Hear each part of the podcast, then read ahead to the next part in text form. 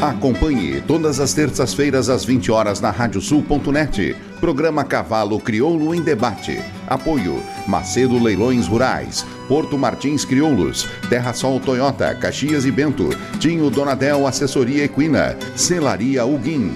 Central de Reprodução Schmidt Gonzales, Fazenda Sarandi e Cabanha Três Taipas. Parceria JG Martini Fotografias.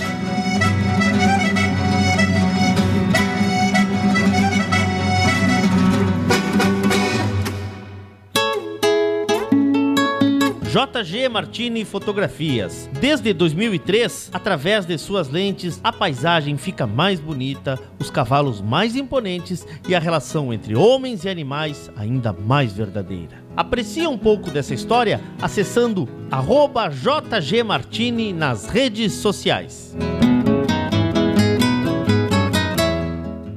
Porto Martins Crioulos apresenta quarta edição do remate virtual Potros e Potrancas, dia 16 de fevereiro, quarta, às oito e meia da noite. Realização Gonçalo Silva e Camargo Agronegócios. Transmissão pelos canais Terra Viva, GS Web e Camargo Agronegócios. Apoio Brufort, Suprema Agrosaca e Cicobi Credicaru. Quarta edição do remate virtual Potros e Potrancas, Porto Martins Crioulos, dia 16 de fevereiro, quarta-feira, às oito e meia da noite.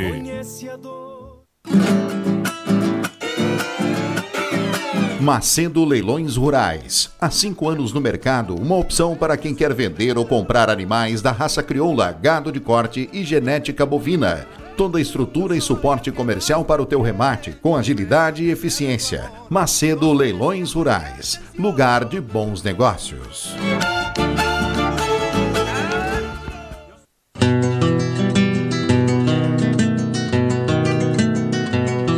A Cabanha Três Taipas foi projetada com uma base de éguas chilenas de origens importantes e as grandes matriarcas brasileiras, com foco em alta performance funcional e temperamento.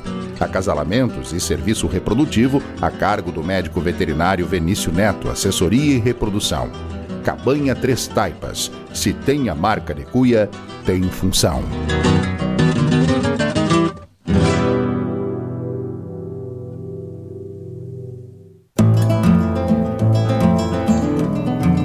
Central de Reprodução Schmidt Gonzales, na vanguarda dos serviços de biotecnologia da reprodução há mais de 10 anos. Congelamento de sêmen e embriões, transferência de embriões, sexagem, habilitação para exportação de material genético e o que há de mais moderno na área da reprodução de equinos. Acompanhe nosso Instagram, Central Underline Schmidt Gonzales. Central de Reprodução Schmidt Gonzales.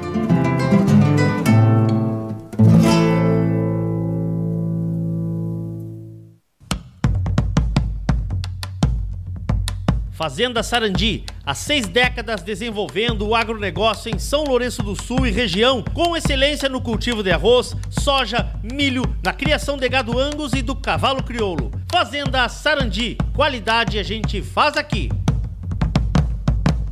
Venha fazer um test drive no novo Toyota Corolla Cross 2023 na Terra Sol, em Caxias e Bento. Agora com mais itens de segurança, com 5 anos de garantia e sistema híbrido com 8 anos. Consulte condições em terrasoltoyota.com.br. Juntos salvamos vidas.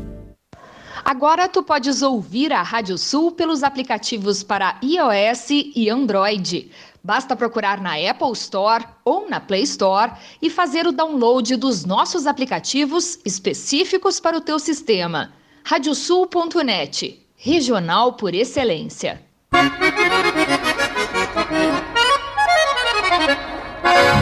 Radiosul.net, regional por excelência.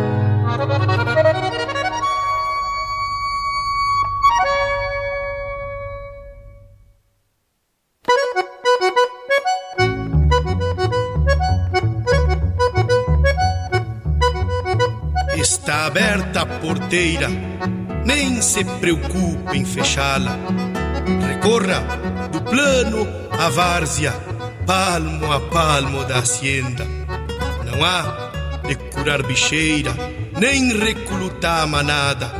porque se fez cimarrona e mais crioula. Radiosul.net para bebedouro das almas.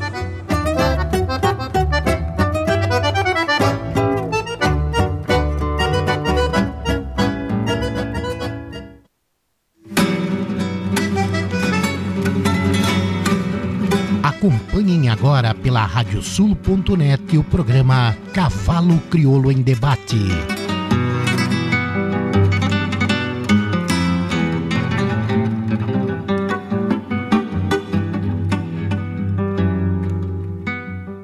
Muito boa noite, amigos ouvintes da Radiosul.net, a rádio regional por excelência. Estamos começando mais um programa Cavalo Crioulo em Debate. Nosso encontro das terças-feiras, a partir das 20 horas, para passarmos a limpo a raça crioula. Hoje é dia 1 de fevereiro do ano santo de 2022. Estamos no 55º programa da série Cavalo Crioulo em Debate. Estamos ao vivo pelo site radiosul.net, pelo nosso aplicativo da Radiosul, também nosso canal do YouTube e nossa página do Facebook. Aliás, quero te convidar fazer a tua inscrição no nosso canal do YouTube, também ativar aquela campana que tem ali à direita, pois assim, sempre que entrarmos ao vivo ou tiver alguma novidade, algum novo conteúdo, tu serás avisado. Lembrar também os amigos que quiserem participar deste programa, usem a hashtag Cavalo Crioulo em Debate, tanto no YouTube quanto no Facebook. Programa que tem a parceria de Macedo Leilões Rurais, Porto Martins Crioulos, Terra Sol Toyota, tua revenda Toyota em Caxias e Bento Gonçalves, Tim Donadel, assessoria equina encurtando caminhos para o teu sucesso.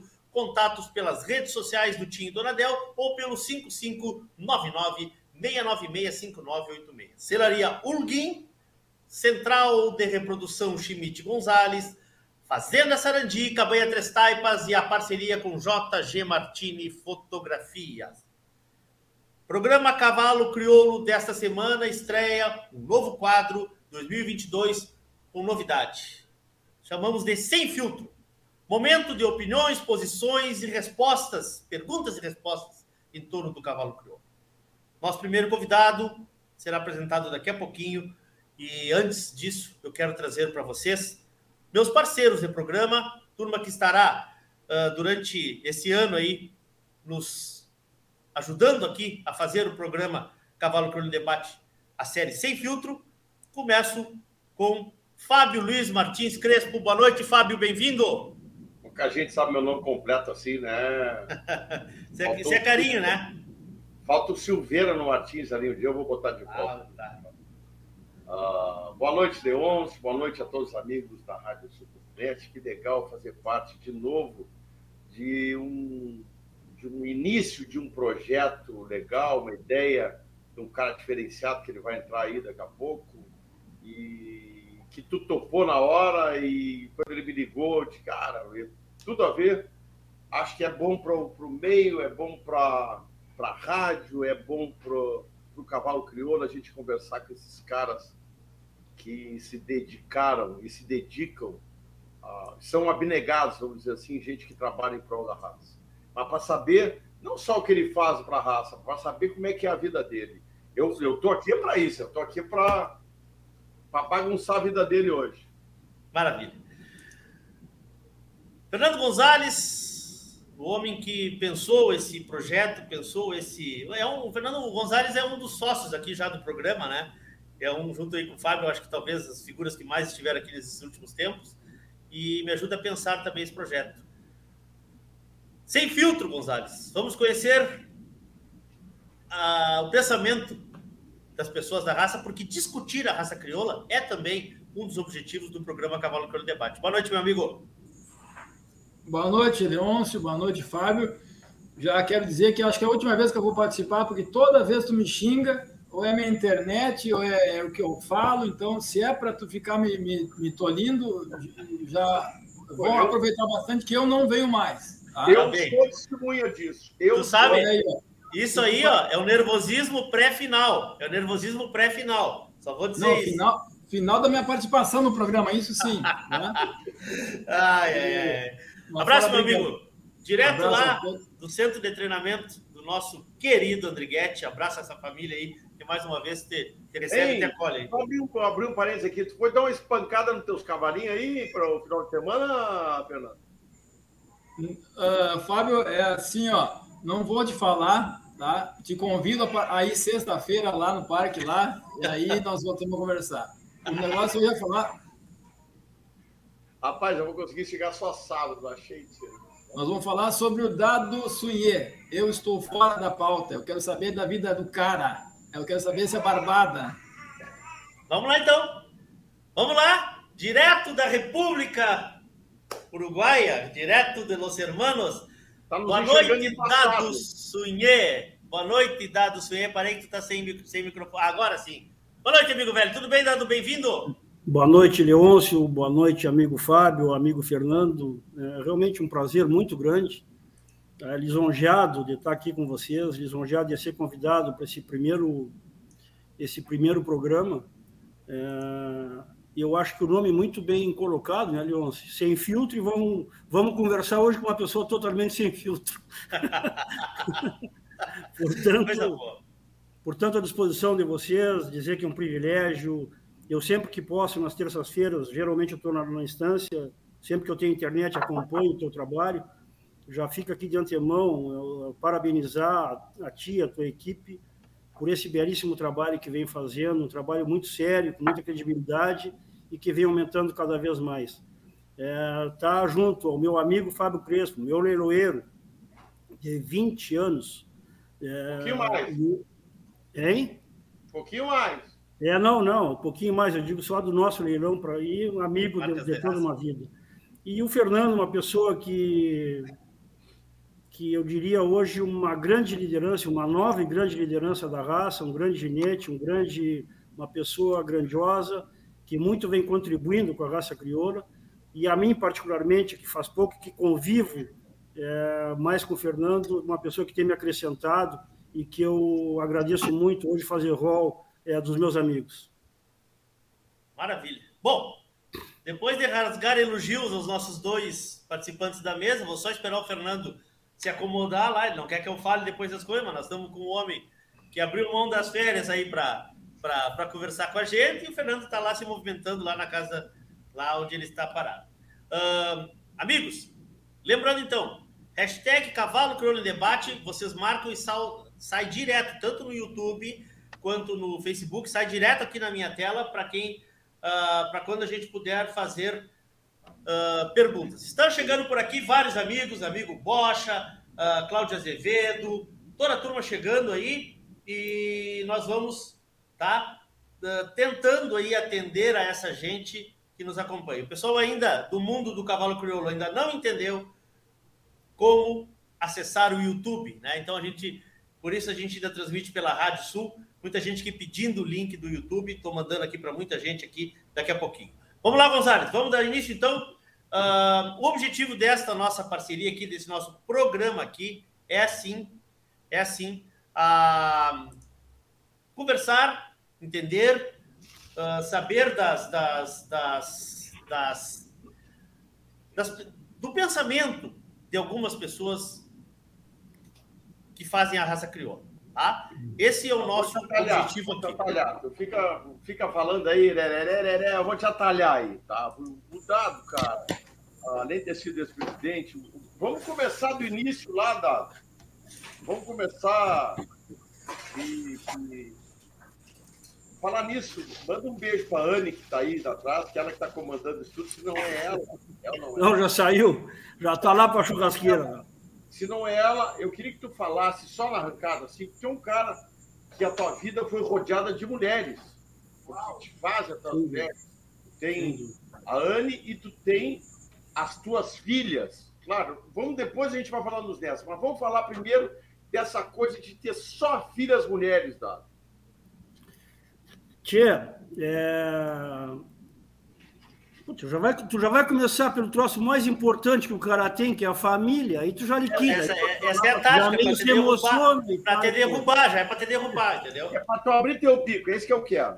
Isso aí. Três filhas maravilhosas, né? eu não tenho dúvida que sempre um homem, ainda mais um homem que vem do meio rural como, como eu vim, fui criado e nascido na estância, é, já diria mais em galpão da estância, nós ficávamos, o Mano e eu, muitas vezes, dormindo no quarto do pessoal, na, na cabreira, com o padre, tio Roma, enfim, sempre quer ter um, o sonho é ter um filho homem, né?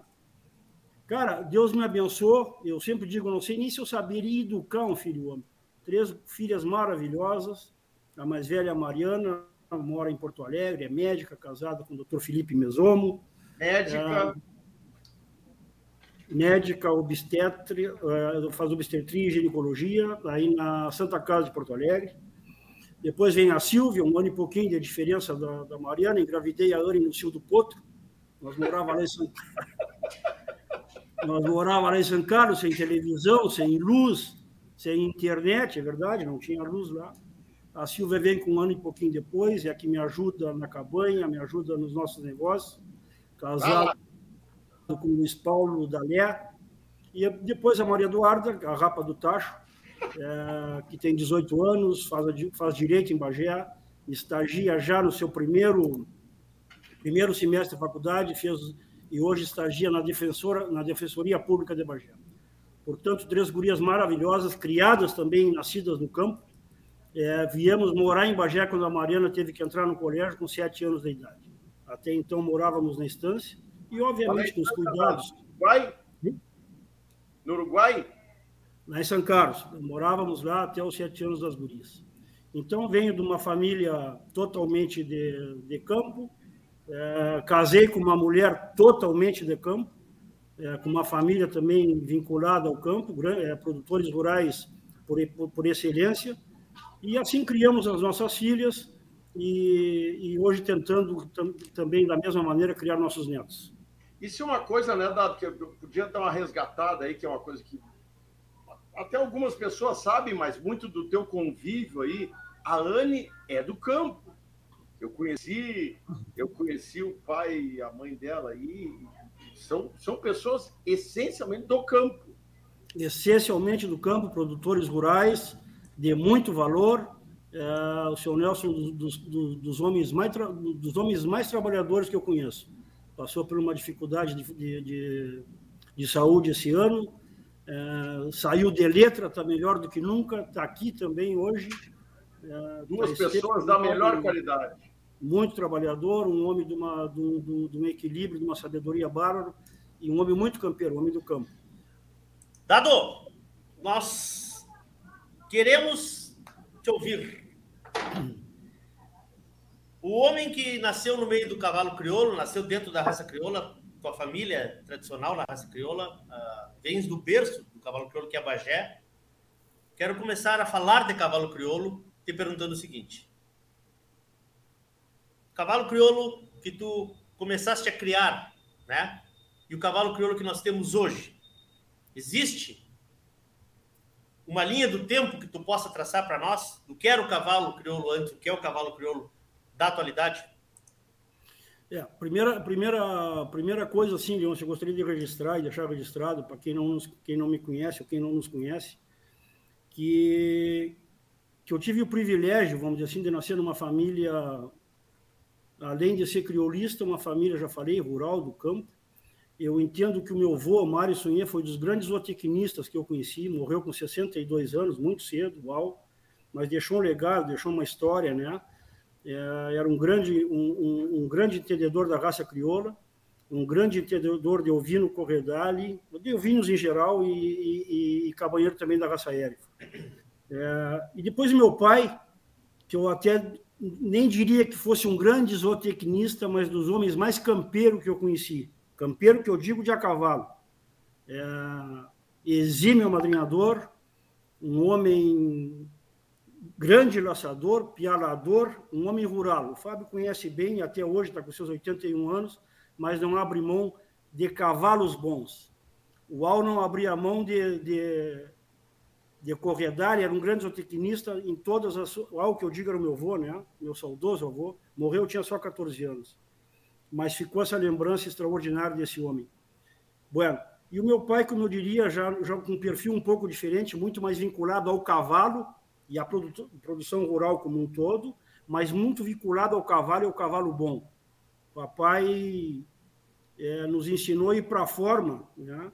o pessoal de madrugada e largar às 11 da manhã, ou 10 para as 11, ou 15 para as 11. Nós, geralmente, éramos os últimos a desencilhar, e eu o primeiro a encilhar. Muitas vezes, recolhia, por ser mais jovem, por ser guri, recolhia no fogueiro de madrugada, no verão, às 5, 5 e 10 da manhã. Cansei de fazer isso. Portanto, fomos criados e vinculados a, a galpão da instância. Como eu disse no início, era uma outra época, é, muitas vezes meu pai ia na cidade naquela, naquela ocasião, e a minha mãe nos deixava, o Mano e eu, é, na estância com o pessoal. Nós dormíamos no quarto do, do pessoal, nós almoçávamos, nós jantávamos com, com o pessoal. Pessoal maravilhoso e que nos ensinou muito. Baseado na raça crioula, é, meu pai nunca abriu mão e aí nos passou o conceito de cavalo bom. E eu acho que isso e hoje eu sou muito grato, né? Estou com 56 anos, de ver esses conceitos que a gente foi criado é, e essa evolução da nossa raça juntamente com esses conceitos que a gente tinha lá no passado. Um cavalo que ele sempre dizia é, que é de sela, que hoje muito pouca gente fala que tem que ter bons andares, que hoje muito pouca gente fala que tem que apertar a cincha e que ele se mantenha o máximo possível com a cincha, entre aspas, apertada, que tenha bons andares e bons encilhar, a gente chamava, que fosse um cavalo forte para desatolar uma vaca, que fosse um cavalo que alcançasse uma vaca. Então, uma série de coisas. E, para surpresa minha, hoje a gente respeita, eu respeito todo mundo, né? mas tive a felicidade de conviver com os percursores, eu guri, né? mas tive a felicidade de conviver com os percursores é, do freio de ouro. Pessoal de Uruguaiana, não gostaria de citar muito nome, mas gente campeira. Pessoal de Uruguaiana, pessoal de Alegrete, pessoal de Jaguarão, de Pelotas, que formaram a nossa raça e, e, e depois vieram a formar o nosso freio de ouro. Que eu não tenho dúvida uma grandíssima e talvez a maior ferramenta de seleção do cavalo é do mundo, ou uma das mais. Assim, é... o Fernando caiu do, saiu do ar aí. Não, não, não, não, não. não. Então tá, então assim, ó, tudo que tu tá falando aí a gente já sabe, Tia. Isso aqui é para tu falar que a gente não sabe. Fernando. Puxa, tô na área, tô na área. Essa barbadinha que ele arrumou aí do, do Leandro, é, isso aí todo mundo já sabe que ele sabe, que ele pensa. Essa parte aí. Puxa aí, Fernando. Ô, Dado, tô, tô arrumando meu som aqui, tô com problemas. Não, tá Vocês bom. me ouvem bem aí? Tranquilo. Estou escutando bem. Tá. Uh... Dado, eu, eu tenho muita curiosidade, assim, eu, eu tive uma oportunidade de, de conhecer cavalo em Bagé com o Zé Francisco Moura, com o Wilson, com a turma que me abençoou graças ao meu pai ali. E eu sempre fui muito tonto. conhecia só cavalo. Né? E então, isso, eu estou com 49 anos hoje, eu conheci cavalo crioulo com 40. Com 9, perdão. Então, eu tenho 40 anos de, de acompanhar. Mas eu sempre acompanhei na parte externa. Né? Eu sempre fui o, o adjuvante, fui. Eu, eu sou acompanhado. E eu admiro demais as pessoas que fizeram essa história. Tá? O que, que tu enxerga assim, o criolista de 40 anos atrás e o criolista hoje? Quem é? Quem são essas pessoas? É a mesma pessoa? É, a pessoa, sim, a mesma pessoa, né? não tenho dúvida disso. O, o cavalo, a essência, é, eu diria sim também. Obviamente que aí, Fernando, eu respeito muito a todos que passaram esses 40 anos que tu está dizendo, eu respeitaria muito os 53 ou 50, 53 que eu convivo, da evolução maravilhosa dessa raça. É, isso se deve a gestões extraordinárias, a gestores extraordinários, a, a conselhos técnicos extraordinários. Nós tínhamos uma raça no passado, com todo respeito, um cavalo ex excepcional, mas um cavalo mais quadrado, um cavalo mais pescoçudo, um cavalo com menos posterior do que anterior. E, e dentro disso aí foi se moldando essas pessoas, né? foram moldando esse cavalo.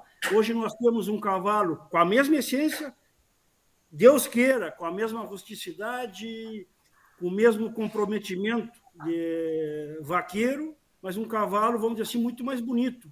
é, muito mais, é, que entra muito mais no olho. E isso fez com que, não tenho dúvida disso, que a raça crioula tivesse esse crescimento maravilhoso que teve. As pessoas tiveram que se adequar, né, Fernando? É, porque se tu pegar uma gestão ABCC, uma gestão de criadores, que eu quero dizer, de 25 anos atrás, e todas elas foram fundamental importância, mas era uma maneira de gerir a raça, criadores, diretoria, núcleos, enfim, hoje é outro. Porque, na verdade, nosso cavalo, cresce, a nossa raça cresceu e evoluiu muito. Né? Então, às vezes, a gente fica se perguntando, eu mesmo me pergunto, é, é, é, e sempre assim, vou misturar um pouquinho os assuntos, mas sempre assim, quando fui gestor ou quando fiz parte do CDT da BCC, uma grande preocupação que eu tinha e tenho até hoje, quando o técnico, que é a primeira pessoa que chega na casa de um criador, ele se dispõe a saber o que, que aquele criador quer, onde é que eu quero chegar, né? é, para que, que eu quero o meu cavalo. O importante é que ele queira o cavalo crioulo, esse que eu vejo, entendeu? Seja para correr vaca, seja para laçar, seja para jogar polo, seja para vaquejada, seja para o laço, seja para marcha, que muito pouca gente fala, né? seja um cavalo de resistência, ou seja para o freio de ouro, que obviamente que é o que nos dá mais visibilidade hoje como raça. Mas todo esse processo é do cavalo crioulo. Toda essa evolução, a nossa raça aguentou e as pessoas foram se moldando. Mas no, na essência da pergunta, sim, as pessoas são, são a mesma e a raça é a mesma. Essa é uma raça maravilhosa, forjada no passado e pincelada por homens e por técnicos. Muito bem dado dado assim, quando é que foi a tua, tua, tua arrancada assim? Tu correu o freio, né? Correu o freio e assim, ó. A, a, a, a, gente tem que falar na, na, na Santa na, na, criação Aceguá do meu pai, os ginetes do, do Aceguá em 82 eram o Mano, São Ramão e eu, até 87, quando eu me formei. O Mano se formou em 85, se não me engano, correu o freio até 85. E eu corri até 87. Eu classifiquei sem de, de cabeça assim a alpargata, não levei, porque nós levávamos, levávamos trio de égua nas exposições de outono, e ali o Moro montava numa, São Ramão noutra e eu noutra. E eu classifiquei que eu me lembro a vedete, a, que foi o, perdão, a alpargata, a taba, a trinca e a vedete. Essas quatro éguas eu classifiquei para o freio de 84 a 87, se não me falha a memória. E em 85 eu corri o freio com a Vedete, fui, tive a sorte de ser o quinto, o quinto colocado e a única égua. Foi a primeira égua, hoje ela seria freio de ouro, no caso. Primeira égua colocada, claro, claro, hoje ela quatro marchas e a, e a quinta foi a égua. 85, claro. Isso, era tudo junto, ela da, ah. dos cinco era, era a única égua, foi quatro cavalos e ela. Sim. E dado tu estás uh, no corpo da BCC, há quanto tempo tu, tu estás dentro da casa como ocupando cargo? Como, como é que foi o teu início aí nesse, nesse processo? Sexto colocado ou não? Foi só até o quinto? Hein? Tinha sexto colocado ou foi só até o quinto? Não, não tinha. Eu chamava os finalistas, não, não me lembro se era 10 ou 12. Você ainda responde, por Fábio. o Porsche está pedindo. O Porsche está pedindo para tu mandar um abraço para ele, cara. Se tu não mandar, vai ser. Ah, doutor Milton Moraes, grande figura, hein? grande figura, ovelheiro, homem do Angus, homem completo. É, ele precisa falar coisas para ti, porque ele diz que o programa, batizado pelo doutor Fernando Gonzalez, foi sem filtro. E até agora tu está contando coisas só com filtro, que todo mundo sabe.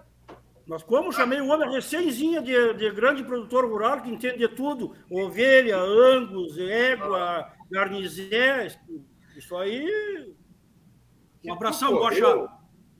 Que tu correu, que tu foi presidente, é, é, é, todo mundo sabe. A gente tem que voltar assim, ó, tu te formou e aí tu seguiu aí trabalhando aí em, São Carlos, né? tu seguiu aí trabalhando no Uruguai, né? Formei em 86, 87, perdão, fui embora para o Uruguai, é, para São Carlos, São Antônio e outra propriedade, a Barra.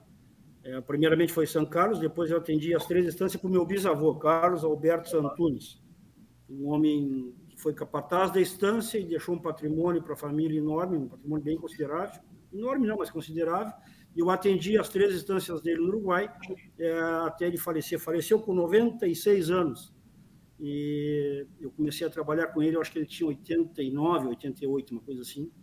E me ensinou muito, me ensinou demasiadamente todas as lidas do campo. Um homem muito campeiro também, e que eu tive a oportunidade de trabalhar com ele até, até, até a sua falta. Fui com 21 anos para lá. Não tinha água, não tinha água, não, água tinha, perdão, não tinha luz, não tinha televisão, uma estância grande. É, e lá ele me deixou, eu sempre digo para as gurias, não tinha automóvel, me deixou depois um Jeep lá, é, um mês depois, para me testar, vamos ver até onde vai esse guri, né? Mas, graças a Deus, deu tudo certo e, e fiquei com ele até, a, a, a, até ele faltar. Fiquei de, de administrador das três instâncias dele lá. A Silvia hoje, a Silvia, tua filha, hoje me mandou uma mensagem ali quando viu no Instagram. Como assim sem filtro? Aí, por isso que eu estou meio me comportando aqui para falar dessa coisa de sem filtro. Aliás, a Silvia e todas as gurias são, são assim. Tem dado. Diga. Deixa eu te apertar aqui um pouco aqui. Aperta, estou à disposição. O, tu, tu o que eu não souber, possam ter certeza que eu vou mentir. Mas não. ninguém vai ficar sem resposta. Não, ninguém, ninguém explora a árvore que não dá fruto. Tá? O, me, o, o que, que tu acha que evoluiu mais na raça? O cavalo ou os montadores? O que, que, tu, que tu acha que desenvolveu mais? Ou eles se acompanharam a evolução? Ou nenhum dos dois evoluiu? Tia Fernando, a tua pergunta, a tua pergunta é impressionante, né? É, mas com todo respeito, com todo respeito, muito respeito que eu tenho, acho que a grande parte, ou 100% deles, são todos meus amigos e eu respeito demais. Os, os treinadores evoluíram uma barbaridade. Os domadores evoluíram consideravelmente, né? Eu acho que isso aí, tia, é importante a tua pergunta, porque tudo isso a raça contempla, né? Esses grandes homens que passaram, Doma de Ouro, e por aí vai, viabilizou o domador e que hoje aparece, né? Gente que a gente nem sabia que domavam tão bem. É, mas com todo respeito aos domadores e, e, também os treinadores, eu acho que o nosso cavalo evoluiu absurdamente. De temperamento, principalmente, de docilidade, é, de tudo, de habilidade lateral. Acho que teve uma evolução fora de série no nosso cavalo. Não tenha dúvida que os domadores e os, e os treinadores vêm junto com essa evolução. Mas, sobretudo, acho que a raça evoluiu é, uma barbaridade. Só para não deixar o apresentador do programa no vácuo, quando é que tu entrasse primeiro teu, teu primeiro cargo na BCC?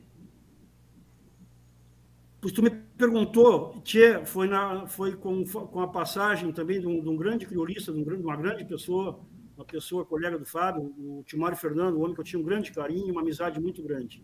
O Timário Fernando era vice do Henrique Teixeira e ele adoeceu e em questão de bem pouquinho tempo veio a falecer e o Henrique me convidou para assumir a vice-presidência do Timário Fernando. Eu era bem jovem, Leôncio, é, não sei, mas talvez eu tivesse trinta e poucos anos. Isso foi a que primeira contribuição. Era, que cargo era? Que cargo era? Vice-presidente. O Timário Fernando era vice-presidente. Tá? E aí, depois do Henrique, eu acho que em toda a diretoria, com exceção da diretoria do Roberto Davis, que eu me lembro que eu julguei muito, mas depois em todas as diretorias eu fui membro de prós funcionais ou do CDT e depois vice-presidente do Zé e agora vice-presidente do seu Onésio. E na gestão Chico também, bom, mas aí eu era presidente do conselho, né, na nova nomenclatura da BCC. Sim. Então, de lá para cá, entre, entre comissões e executiva, é, sempre, praticamente, só falhou na gestão do Dr. Roberto. Então, Quem é que então, evoluiu mais? Hein? Quem evoluiu mais, o, o cavalo ou os treinadores? Mas, eu, eu, eu respondi ao Fernando. É que ele levantou eu, bem na hora. Eu, eu, eu, respondi ao Fernando. Eu acho que eu, eu, tenho um respeito muito grande pelos domadores, não só pelos, é, pelos treinadores, não. Os domadores evoluíram sobremaneira. É, os, dom, os domadores os treinadores evoluíram em respeito bárbaro eu tenho por eles. Mas com certeza a raça, a raça, a nossa raça, é, teve uma evolução fantástica. Se tivesse que votar, eu votaria na raça, no cavalo. É? Assim, é. e tu que correu lá, o, o, hoje tu já, independente da idade, tá? Independente da idade, é isso que eu ia te perguntar. Esse cavalo lá atrás, ele, ele já entrou aí o, o, o sangue chileno quando tu estava correndo, quando tu estava correndo, tu já correu nos animais com sangue chileno, já estava aí desde o início do freio de ouro, concorda comigo? Bom, concordo. Aí, esse sangue estava aí. Uh, e tu correu. Uh, e, e, eles já tinham esse movimento uh, difer, diferente, né? E esse cavalo já tinha um movimento diferente em relação ao cavalo que tu andava lá na tua, na tua infância. É ou não é? E aí teve um momento, antes e depois, não estou falando do chileno, estou falando qual é o momento antes e depois em que, esse cavalo começou a ter um movimento uh, mais diferenciado ainda. Ele já tinha essa genética, mas ele teve esse movimento mais diferenciado ainda, como ele tem hoje, que ele é uma máquina.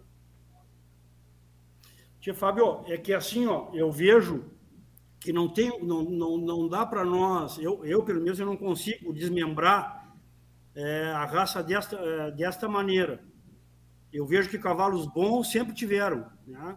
mas, por exemplo, mais quente, com, com, com os temperamentos um pouco diferentes, e nós, naquela época, lá, o próprio tio Wilson, o, o ginete do século, mas uma, uma maneira diferente de tocar cavalo.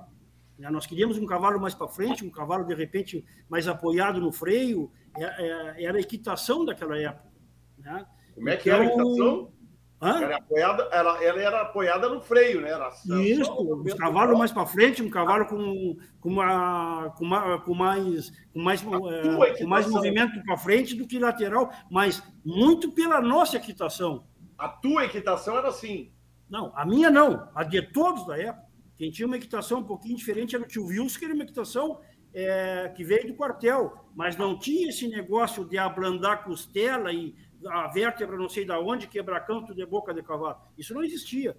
Os cavalos eram mais retos no meio das redes. Essa é a equitação. Então, o que eu digo assim, ó, e claro que eu vou abrir uma baita polêmica nisso que eu estou dizendo, né? Mas se tivesse. O objetivo essa equitação... é esse. Hã? O objetivo é esse. Mas é isso que eu quero dizer. Se tivesse a equitação hoje do Fernando Gonzalez, do Andriguete, dessas pessoas que estudaram e são inteligentes e são os equitadores nato, quem sabe os cavalos de, de, lá de trás não fariam isso também. Entendeu? Se não tivesse esse movimento. Então, é por isso eu digo. Eu pergunto, é isso que eu te tô. É aí que está a minha pergunta, entendeu? Esse cavalo lá atrás, que tu montava, ou logo depois, ali em 90, 92, se tivesse esse, esse tipo de cara em cima dele, que tivesse essa, esse, esse tipo de técnica, ele não faria esse mesmo movimento? Tchê, é, com toda franqueza, eu vou te dizer assim, ó, se nós tivéssemos a, a, a, inteligência que a gente tem hoje de saber tocar esse cavalo, que era um cavalo mais quente, e não estragar ele, com certeza. Só que naquela época, nós não tínhamos isso, né? Nós não tínhamos isso. Por isso eu digo, a raça evoluiu muito, e, e, os, e os homens também. Mas, volto a dizer, a raça é a mesma. Porque às vezes as pessoas falam assim, ó, não porque o movimento lateral de, de, de, de tal raça ou parador, claro que existe, é genética, é um trabalho, tem que respeitar isso. Mas não vamos esquecer nunca da pecinha que vem em cima, né? Então, por isso eu digo, respondendo a tua pergunta, nós na época, nós não éramos, o nosso cavalo na época, com sangue, que eles, é, vamos falar, muito mais cinco salso, muito mais, os cavalos com temperamento mais aceso, certamente não aguentaria o que se faz hoje com o nosso cavalo. Hoje a gente cansa de ver um ginete aquecendo o cavalo, dá 300 giros para cada lado. Não sei se o nosso, se o temperamento daquele cavalo do passado aguentaria isso. Quero te dizer que o coração, o fôlego, a vontade de fazer aguentava. Não sei se o temperamento aguentaria. O Dado Azevedo aqui, ó, tá, tá... Vocês me escutam, me escutam aí? Estou escutando. O Dado Azevedo mandou uma, uma, colocação muito boa. O piloto precisa da evolução da máquina para crescer. Então, a minha, eu acho fantástica essa nossa conversa aí, né? que eu, eu, eu, enxergo muito essa, essa turma extremamente evoluída e a cavalhada evoluída. Então, eu não, sinceramente, eu não sei quem cresceu mais. Eu acho o, o, esse tema, nós vamos esgotar ele falando, e, mas eu acho muito válido. Não, eu acho assim, Fernando, na, na verdade, na verdade eu, eu, é, na verdade, tu tem toda a razão. Quem evoluiu mais foi o cavalo, o homem. Tia, eu acho que evoluímos junto, né? As próprias, as próprias linhagens é, nos ensinando. Só que tem uma diferença. Nós somos racionais, eles não, né? Eles nos aguentaram no passado e nos aguentam agora. Pode ser, né? Pode ser? Pode ser a diferença. Vamos lá, rosário Dado, eles aguentariam hoje o quê? Aquele cavalo teu. Deixa eu perguntar isso aí, Fábio. Fala aí, Fábio. Fica quieto, senão eu vou te mandar tirar do, vou te mandar tirar do programa. Deixa eu perguntar isso aí, rapaz. Tá, tu tá me atrapalhando aqui. Tu ia ah, ah, mas eu comecei esse assunto, tu te meteu. Não, não, nós vamos te cortar. Ô, Dado, aí que eu queria chegar. Eu, eu, eu sou, eu sou é, ficcionado nesse tema. Tá? Esses cavalos né, uh, acho que a gente pode falar em nome de cavalo consagrado, né? Não, não fica feio, né? Por amor de Deus. Um nobre, né, um nobre seria competitivo hoje com, essa, com essas adversidades que a nossa prova tem, de credenciar, é, credenciadora pesada, geralmente, hoje não tem mais barbada, né? É, é, tu acha que um nobre, um cavalo desse, seria competitivo hoje, respeitosamente o nobre, que é, não tem quem possa falar mal do nobre, não, não é isso aí que eu quero dizer mas apimentando um pouco a nossa conversa, tu acha que ele seria competitivo hoje? Uh, não tenho dúvida que sim. Não tenho dúvida que sim. É, nobre, os cavalos que eu me lembro, já que tu citou o nome, Nobre, é, vão mais para trás, depois tu pode me ajudar aí. Itaipu, é, Itaí, eu para mim esses cavalos, porque eu me lembro, e esses estavam próximos de mim, aqui corria naquela época com eles, eu só corri com Itaí, eu considero craque lá atrás e considero craque hoje. Esses cavalos eu não tenho dúvida. Volto a dizer, desde que nós soubéssemos respeitar o limite de treinamento desses animais, que eram animais um pouquinho mais quentes do que o sangue que nós temos hoje. Mas eu, para mim, não tenho dúvida. Foram craques no passado, são craques até hoje. Respeito muito. E, a, e, essa adaptação da raça, vamos falar da raça, né? essa adaptação da raça em função do cavalo, já que estão falando. Crescimento do cavalo, crescimento do, do do, do, do, da estrutura toda, do ginete, né? Da, falasse tudo é um conjunto, né? É um conjunto que, como tu disse, tem que ter cavalo para ter cavalo bom, tem que ter forquilha boa, né? Isso aí. Uh, e essa e essa evolução toda do cavalo, a associação evoluiu junto com esse crescimento? Ou tu acha que ainda existe alguma coisa muito a ser, a ser adaptada em matéria do julgamento, em matéria do entendimento da, das coisas em relação a, a a julgamento, vou falar, de julgamento. É, Leôncio, eu vejo assim, ó, é, e que estou velho nisso, né? É, por incrível que pareça, bastante tempo dentro da raça, eu acho que tentando contribuir e ceder o meu máximo, tchê, eu acho que é só parabenizar, né? Todas as gestões que passaram e conseguiram fazer a raça, é, moldar essa raça do jeito que ela está hoje. Eu respeito demais isso aí. Respeito demais o, a, o cavalo e as pessoas que fizeram isso. E, e, eu acho que a grande evolução, tia nossa, do nosso cavalo, e por isso vem meu respeito, que eu falei lá no início, por essas pessoas mais velhas, não quero citar nome, mas é, os velhos de Jaguarão, meus amigos até hoje estão aí, o tio Luiz Carlos o tio, e o Coronel Baiar, lá em Uruguaiana, toda a família Bastos, em eu não quero citar nome. Tchê, ela foi forjada, e aí vem a diferença, de repente, com todo respeito a todos os países fiquem, mas por homens de campo que andavam a cavalo é, e que gostavam do cavalo. Tchê, isso não se perdeu. Por isso que eu digo, CDT, todos que ali passaram, obviamente que cada gestão poderia ser melhor aqui ou ser melhor ali, aí eu boto a minha a, a contraprova, 300 mil coisas poderia ser melhor, e nas gestões de todos os outros mas com certeza houve uma evolução fora desse L. Nós conseguimos chegar com um cavalo bonito, de bons andares, competitivo com qualquer outra raça, é, na beleza externa, um cavalo que nós conseguimos manter o seu coração e a sua rusticidade através de muito pouca gente fala das marchas de resistência, que é uma prova que só a nossa raça faz. Isso foi respeitado ao longo dos anos por um embasamento muito simples. Pessoas que fizeram a raça eram homens de a cavalo. Eu era guri e presenciava isso, de ver um bom trote, de montar, os velhos montar. Então, isso nos deu essa grande raça que nós temos hoje. E nós temos obrigação, isso eu discuto com qualquer um, de, podemos criticar a pessoa. A gestão Eduardo foi uma porcaria, a gestão. Pode ser, mas houve uma contribuição muito grande dos homens que geriram a BCC e os seus CDTs e as suas comissões para esse grande cavalo que nós, que nós temos hoje. basta ver, e aí que vem a, a, grande, a grande discussão. Olha o mercado da nossa raça. Muita gente ainda se queixa, mas olha o que nós vendemos hoje que se vendia no passado. O cavalo crioulo, tia, quando eu era guri, quando nós estamos falando no freio de ouro, nós corria o freio de ouro naquela pista grande central. Era um cavalo rio-grandense, era um cavalo que não, não abria fronteira. Em Santa Catarina não conhecia. E é uma raça jovem. O freio de, o freio de ouro tem 40 anos apenas. Isso para a raça é muito pouco. E, e, olha o crescimento do nosso cavalo, a visibilidade que teve. Somos obrigados a falar no seu Azanello, e eu sei que eu cumprimentando o seu Azanello, eu cumprimento todos os ex-presidentes da casa, que nos abriu esse, essa lacuna. E não era um homem campeiro, mas quem é que ele tinha por trás dele? Homens do cavalo, que não perdeu a essência nunca da raça, e não deixou perder. Então, é, eu, eu não consigo falar é, sobre a raça crioula, sem falar um pouco também em gerenciamento, até porque eu passei por isso, em gerir a raça. Então, eu queria fazer de coração essa, essa pausa de, de, de Eduardo Suíne, criador, é, para todos os gestores da BCC que nos fizeram esta grande raça que todos usufruem hoje. E na época quem fez não foi burocratas ou, ou atrás da escrivania, ou cientistas, não. Foram homens do cavalo. E isso nós temos que ser gratos sempre e de eternamente. Tá, Dado, tá já bom, que tu tá falaste, bom, tá Dado, a gente não está aqui para falar quem geriu a raça, a gente está falando o que tu pensa. Não importa que tu geriu ou tu não geriu. Importa o que tu pensa aqui nesse momento. Tá, Fabio, deixa eu só fazer uma pergunta aqui para a gente. Esquece, Fabio, esquece, Fabio. A, esquece a associação.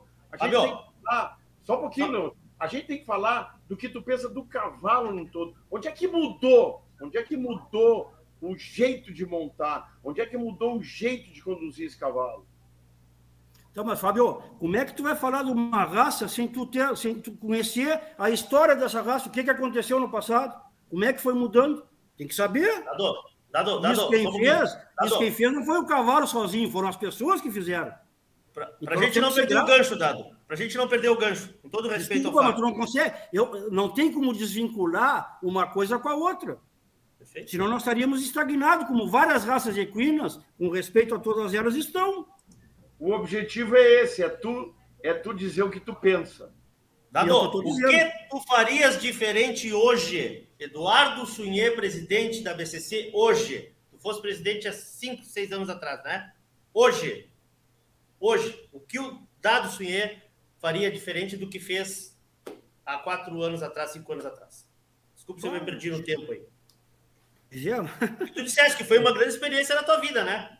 Não, não tinha dúvida. Foi uma grande experiência. Eu acho que... e, e, a gente se conheceu nessa época, que depois eu quero falar em. Nós temos que falar, obviamente, do impacto que a eleição teve dentro da raça, dentro da associação, mas eu quero te perguntar hoje, porque eu me, nunca me esqueço, Dado, que a gente fez uma entrevista contigo antes de tu assumir e depois de tu assumir, de, de, depois da tua gestão. Tu disseste o seguinte: tu disseste o seguinte, Dado, o que que tu eu te perguntei, dado o que, que tu deixa para o teu sucessor? Qual o conselho tu daria para o Chico que está vindo? Uh, pensa sempre no cavalo. O cavalo tem que estar sempre à frente. Disse essa frase, eu nunca esqueci. O que hoje o Dado Sunhê faria diferente do que fez como gestor da BCC? Ah, Leôncio, assim, a tua pergunta é muito difícil, muito difícil mesmo. Sabe por quê? Porque foi uma época, acho que difícil para todo mundo, difícil para uma eleição inesperada, mas sei eu. O que eu posso dizer é que é, tinha um folderzinho, né? Tudo aquilo que a gente botou no folderzinho foi cumprido. É, que foi escrito ali, né? Está escrito, as pessoas devem ter até hoje. A única coisa que eu me lembro, que eu, que eu também não sei se estava no folder, era nós botarmos e, e tentarmos levar o registro para a sede da BCC em Uberaba. Isso nós não conseguimos, é, por uma série de coisas, pessoas, enfim, gente, né? Mas é, e eu também não sei te dizer que se estava escrito isso, né? Mas sem ter dito que estava escrito, é 99% foi cumprido, né? Então, mas não é eu, né? As pessoas que nos acompanharam, acho que, é, mas não tenha dúvida que toda a gestão fica alguma coisa para trás e isso eu não tenho dúvida disso. Mas é que o Fábio não quer que fale em gestão, quer que fale apenas em, em cavalo, então acho que vou manter em cavalo. Aí. Eu não Tchê, mas é difícil. Nada. A pergunta é muito difícil, Leôncio. Eu só acho que nada. Muita coisa deve ter ficado para trás, eu agora, de, de, momento, não sei te dizer, mas foi uma época difícil, é, que, que, a, que eu sei o que eu me doei, né? Me doei bastante, eu passei é, basicamente dentro de cabeça na BCC, com o apoio da minha família, obviamente, que eu trabalho para o meu pai, para uma, uma família, né? Eu não sou sozinho, então, mas eu sei que eu me doei bastante, isso as pessoas eu acho que, que, que reconhecem. E uma coisa que eu fiz, sempre botei o cavalo em primeiro lugar e esqueci a diversidade política naquela época, no outro, na, na mesma noite da eleição. Ficou então, uma cicatriz, ficou uma cicatriz essa eleição da, na casa, falou na casa, não na, Tia, eu entendo que não. Acho que depois o Chico gerenciou isso muito bem também, né? Trouxe pessoas que eram da oposição para Nós vamos falar do dado ou vamos falar da BCC? Não estou entendendo mais. Depois é que ele responder, aí, tu, tu tem a palavra aí, Fábio. Eu acho que. Eu estou de sacanagem. Cara, sempre, sempre que tem, sempre que tem alguma, alguma oposição, que é normal, eu quero dizer isso, né? De repente, alguma cicatriz fica. Eu posso te dizer de coração, Leôncio, que que eu não tenho cicatriz nenhuma, ficou tudo curado. Vamos lá. Fábio Crespo, tens a palavra, meu amigo. Não, cara, eu tava só mexendo contigo, cara. Eu acho que a gente tá aqui para tentar tirar, eu acho que tu tá fazendo bem, tentando tirar o sentimento dele do, desse período aí, mas uh, eu acho que a gente tem muita coisa para chegar até chegar, para falar, até chegar nisso. Sem filtro, meu amigo Tatsu. Eu vou voltar, eu vou voltar a bater, porque tu montou cavalos do freio de ouro. Tu viu todos desde o início lá, essa parte aí lá no, no Redondel, lá eu não me lembro bem. O Fernando Gonçalves estava lá porque ele tem a tua idade. Mas assim, tu viu essa evolução toda aí, de tudo que aconteceu em relação à prova, e o quanto ela mudou nesse tempo todo, né, Dara? Ela mudou muito, tu ajudou a fazer ela mudar e evoluir do jeito que ela evoluiu, né? quais, quais foram, uh, vamos, estamos falando do freio de ouro, quais foram as grandes revoluções que aconteceram e que proporcionaram que o cavalo desse, uh, chegasse a esse show que ele dá hoje nessa prova? Fábio, eu me lembro desse freio que eu corri, eu me lembro tu já ano de gravata toda eterno preto, tu devia ter 30 e pico de anos. Ah, era o pai, não era eu. Não, não, teu pai era um poncho vermelho, tu era um terno preto. Isso eu me lembro direitinho. Fernando deve se lembrar também, nós era guri de cola. Pois é, é que eu acho assim, Fábio, nosso cavalo é tão fantástico, nossa raça é tão fantástica, que ela foi. Tinha tudo que nós pedimos, né? E aí que eu quero dizer, nós quem? Criadores, gestores, tu queiras ou não queiras, sim, ginetes, apresentador, tudo que nós inventamos, ela nos cumpriu, né? Nos, nos surpreendeu. Paramos de correr no redondel inventamos uma pista de, de pasto, o cavalo tinha que correr no pasto, que era assim que ele corria nas instâncias. Aquilo resbalava e não sei o que, era pranchado, isso e aquilo, mas aguentou e fez. Passamos para areia, passamos para medidas da mangueira, tudo isso eu era uh, gurizote, mas presenciava a reunião desses velhos, né? Que tinha que ser assim, era um boi, era dois boi, era três boi na mangueira, e aquilo iam, iam, iam se forjando. Por isso eu digo assim, quando às vezes o cara fala, e aí que eu quero dizer, né, nos países vizinhos, é que o cavalo é, é claro que é a mesma raça, mas a no, volto a dizer, a nossa grande diferença é que é, era feito esse teste a campo por grandes homens, por grandes ginetes e por grandes cavalos, e nos aceitou tudo dentro da que nós criamos, né? A mangueira é 9 por 16, por quê? E o nosso cavalo faz, tem que fazer. Vamos lá que tem que fazer. Porque a pera da estância do fulano é 9 por 16. Os velhos lá devem se lembrar. E eu vi um cavalo da montaria dele que se movia. E foi forjado a mangueira com 9 por 16. E o nosso carro cumpriu. E cumpre bem até hoje. Né? Então, por isso que eu digo, é diferente. Não tem como nós falarmos na evolução do nosso cavalo sem falarmos na evolução de tudo que os homens fizeram e esse cavalo aguentou. E aguenta. E é o sucesso que é hoje. E aí, aproveitando esse gancho. Hein? Perdão, perdão, aproveitar um gancho aí, mas termina, por favor. Fala, fala, fala, fala, fala. Não, aproveitando esse gancho, tu, tu é, eu, eu acompanho, vivo o esporte, caldo esporte, vivo caldo esporte. Né? E às vezes a gente, com essa, com essa evolução, tudo, é, acho que é normal, uma deculturação, não sei se é a palavra certa, é, mas uma perda da nossa cultura. Tu tem medo que a, que a gente evolua ou, ou, ou se busque essa evolução esportiva tão grande a um ponto de perder a nossa cultura? Tia Fernando, eu já tive mais. Já tive mais. A raça me. Como é que eu vou dizer? Me educou muito a respeito disso, né? Eu era. Historicamente, né? Eu já falei, mas fui. Fiz a Semana Crioula de Bagé por 16 anos, uma festa velha, bom, dizia, né? A mais gaúcha do Mercosul. Sempre eu fui me... lá uma vez. É, é, era o folder dela, né? Vem para cá, tia Remangue vem para mais gaúcha do Mercosul e tal. É, tive muito isso de cultura comigo e tenho. Eu acho que o cavalo crioulo, um cavalo, quando tu vende, tu vende a cultura. Né? Tu vende um quarto de milha, tu já te lembra do fivelão, do chapéu, da calça de brim, enfim. É normal isso. Né? Então, acho que nós não podemos perder isso. A cultura do nosso cavalo, da, da, da identidade dele.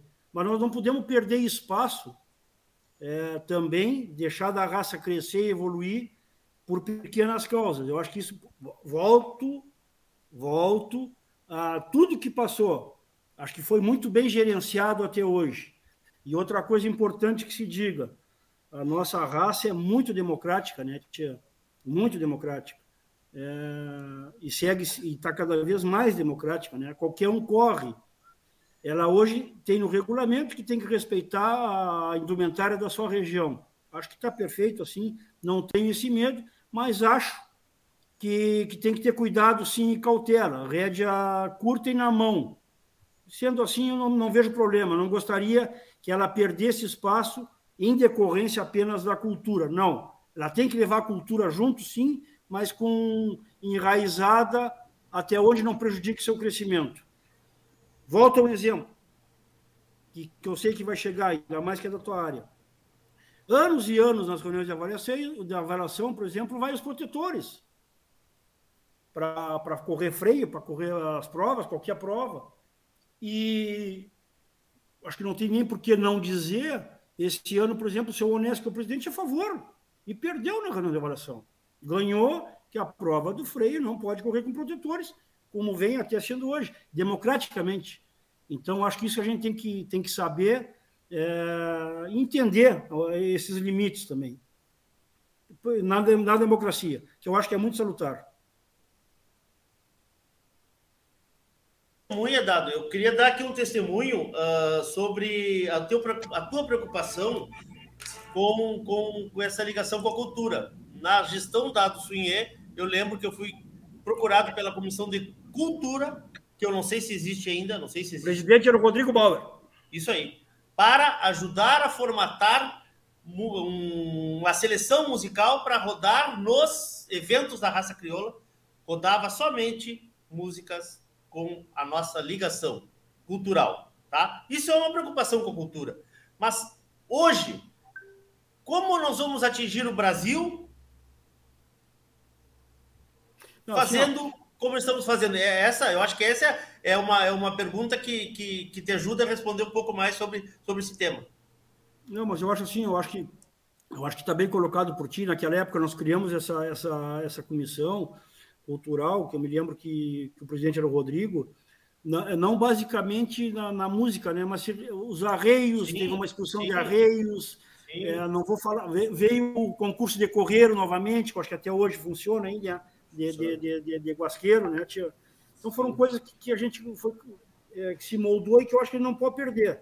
Mas, por exemplo, me lembro que na nossa gestão também o criolaço era aberto, porque vinha gente de fora, tocava sertaneja, papapá.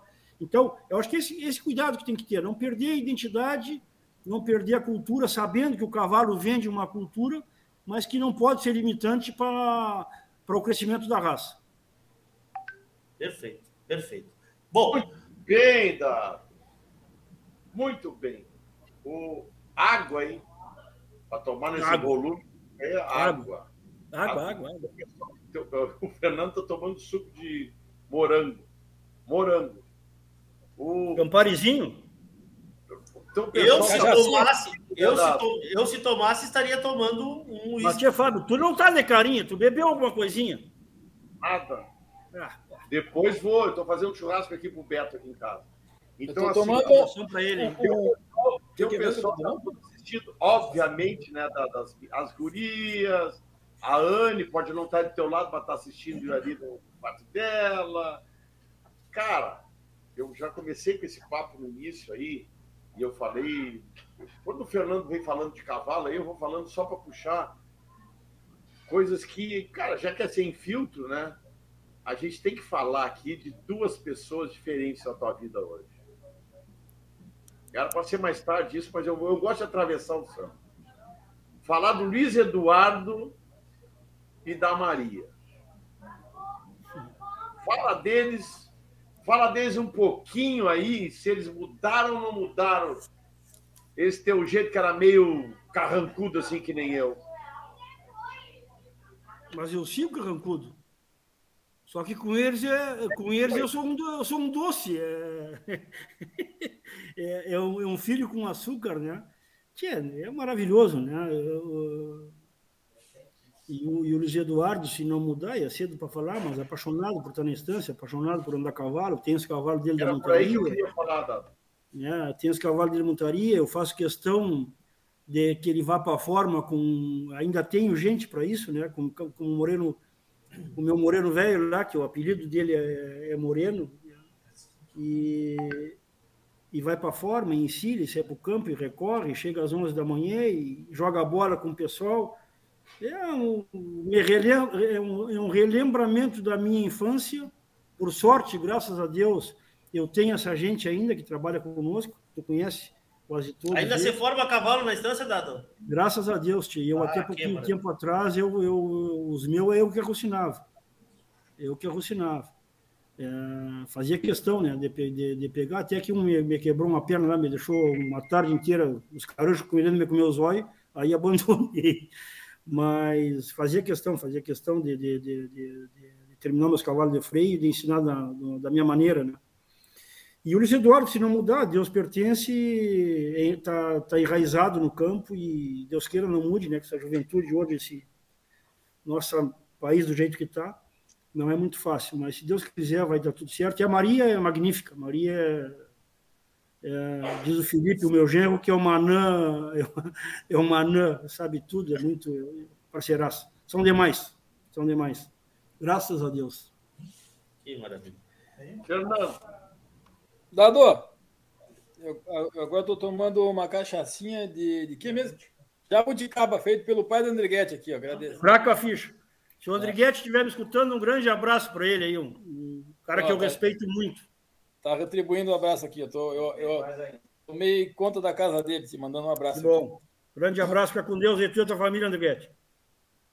Ô, Dado, eu, eu circulo às vezes nos núcleos, bastante, né, ainda na minha profissão, e eu enxergo um gap, uma, uma, uma, uma, uma lacuna entre os mais velhos, 50, 60, né? E a, e, e, a turma jovem, não sei se é impressão minha, não sei se vocês podiam falar sobre isso também, a turma de 20 anos, eu sinto falta um pouco na raça da turma de 20 anos. Tu enxerga isso também? É um desafio isso, se é que tu enxerga, concorda, concorda?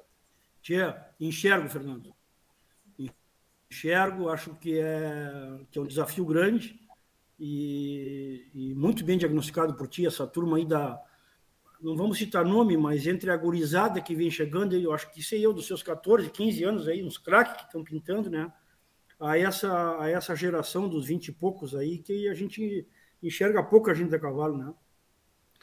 Uh, enxergava bastante ginete, os universitários, isso e aquilo, que eu respeito muito, sou apaixonado por ginetear também, mas pouca gente fazendo prova e coisa. Não sei, essa lacuna eu acho que ela existe, assim, ela é real, e eu acho que está muito bem lembrada por ti aí, para a gente poder trabalhar nela.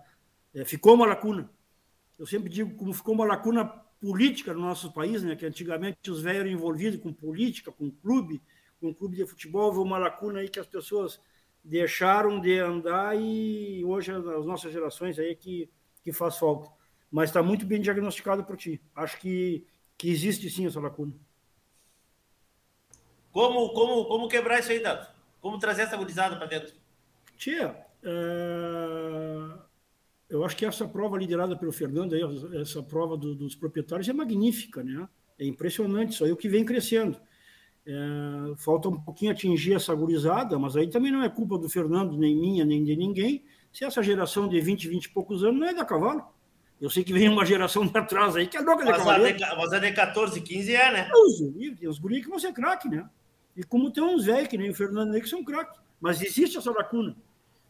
Talvez esses caras, quando fiquem mais velhos, eles se apresentem, percam o medo de ser um jovem que poderia competir com o Fernando aí, e vão, de repente, mais velhos, vão perdendo esse medo e vêm para o cavalo. Normal, isso é normal. É, o cara não joga profissional, mas joga veterano depois, né? Claro. Esse diagnóstico existe, Fernando? Vocês sentem isso na, na, na, na, na- categoria de vocês, que é o jovem, que é o, que é o proprietário? Vocês sentem isso que, que, que, que, que você perdeu uma geração aí? A gente, a gente na, na- e aproveito a, a- agradecer de público, já agradeci milhares de vezes ao dado a oportunidade que ele me deu de, de colaborar com a casa na comissão do, do Feio Proprietário.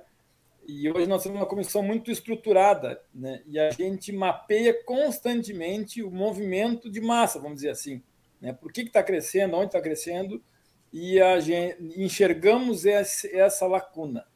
Enxergamos essa lacuna. Da mesma forma que o Dado também oportunizou a colaborar com o Freio Jovem, né? E a gente enxerga um futuro maravilhoso ali, com um nível técnico acima acima da média desses meninos que estão vindo aí.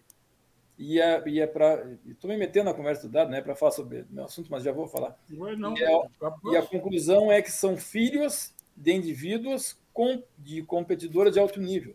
Né? Então, filho do Zeca é um fenômeno, filho do Marcelo é outro fenômeno. Né? E aí surgem outros meninos no embalo desses, tão bom quanto, né? tão, tão bons quanto, e, e a gente acha que essa geração mais nova é, é a que nós gostaríamos de dar essa atenção. Então, dando essa atenção com a chancela dessa, da, dos Cancan aí, como dado aí. né? O- Mas não era... Eu queria falar de cavalo mais um pouco, hein? O que o Fernando está colocando aí é a pura realidade, né? E, e esse trabalho, eu sempre digo, não é? é, Esse trabalho do Fernando e da comissão aí é fora de série, é das provas que mais crescem na raça, né? Um absurdo. E essa lacuna aí, volto a dizer, vocês estavam falando, estava pensando, ela vai se preencher. Essa gurizada de 20 e poucos aí não corre para não para não perder para o João para o Pedro, mas eles nos veteranos eles vão vir, pode ter certeza. Pode ter certeza. Vai vir sim. Agora, essa geração nova aí, é, é, tchê, é quase como uma raça crioula, né? A laranja não dá maçã. Esses guri, filhos desses ginetes aí, são, e foram criados no meio, são craques. São craques, são craques, do Marcelo, do Zeca, e, entre, e entre tantos aí, sem dúvida. Dali, Gonzalez, falar em cavalo de novo. O presidente mandou um abraço para ti aqui, Dado. E óbvio que tu já falou do negócio da, da prova do proprietário. O que, que tu pensa do 21 dias? que é, é, um abraço para o presidente, um abraço para toda a família. O presidente está vindo a, a, amanhã, Bagé aí. Que é 21 dias. Uma prova excepcional, né? Eu acho que uma valorização total, total, total do, do, dos domadores. É, eu me preocupo uma única coisa, exclusivamente com uma coisa, já coloquei em todas as gestões, é, que eu participei, muitas vezes fui voto vencido, e não tem muito o que fazer, né? É, mas eu, eu, tenho, eu tenho muito receio, muito mais do que o cavalo, às vezes, com o domador, é, na corrida de vaca com os 21 dias, né? Eu acho que se o cara não, não, tiver, não tiver muito boa mão, muito bom controle, saber o que ele está fazendo, tem tudo para estragar cavalo. Eu acho muito muito temeroso, né, vamos dizer assim, para o cavalo é, essa prova. Mas faz parte do processo, veio para ficar e isso vem que eu digo, habilidade da nossa raça, habilidade do nosso cavalo. Isso sim, acho que lá atrás, com 20 dias, não se fazia é, o que se faz hoje com um cavalo com um ponto de 21 dias. Né? Essa grande evolução vem da genética, do, é, da doma do nosso cavalo e também, obviamente, do próprio domador. Mas a única a, a, asterisco que eu faria é isso. Né? Vamos cuidar um pouquinho nas corridas de vaca para cavalo, porque eles têm apenas 21 dias. Se não tiver pronto, não leva, meu amigo, não força, não, não, não vai no fundo dele com 21 dias. Né? Se não dá para correr vaca ainda, com 30 vai dar, ou daqui a dois meses vai dar, daqui a três meses vai dar. Porque às vezes eu vejo as pessoas, os domadores apurando um pouquinho para correr vaca com ponto de 21 dias, que não é uma coisa fácil, é para poucos.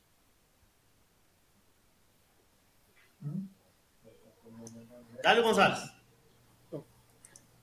Eu tenho agora uma pergunta meio ácida. Posso fazer, não? Todas que tu quiser. Eu tenho uma... Eu, tenho uma, uma, uma eu, eu sou aficionado na raça, acho maravilhoso. Gosto de cavalo, estudo cavalo, vivo cavalo. E, às vezes eu acho que os nossos animais grandes campeões de esteio né, é, não vingam funcionalmente. Né? Eu sei que é uma pergunta difícil, mas tu achar que a gente podia ir adiante nisso aí, eu queria saber, eu tenho uma opinião, né? E, e eu queria te ouvir isso aí. Tá, Fernando, assim, ó, é, isso é uma, não tenha dúvida que é uma, é, uma, é uma realidade que as pessoas falam hoje, sentem, é, e como tu, um grande conhecedor, um grande ginete, mas eu diria assim, ó, que aí muitas vezes não é por culpa do cavalo, aí muitas vezes é por culpa do homem. Né? Ah, e aí é uma polêmica que nós, uma polêmica que eu digo assim, no bom sentido, uma conversa que nós vamos avançar lá para diante.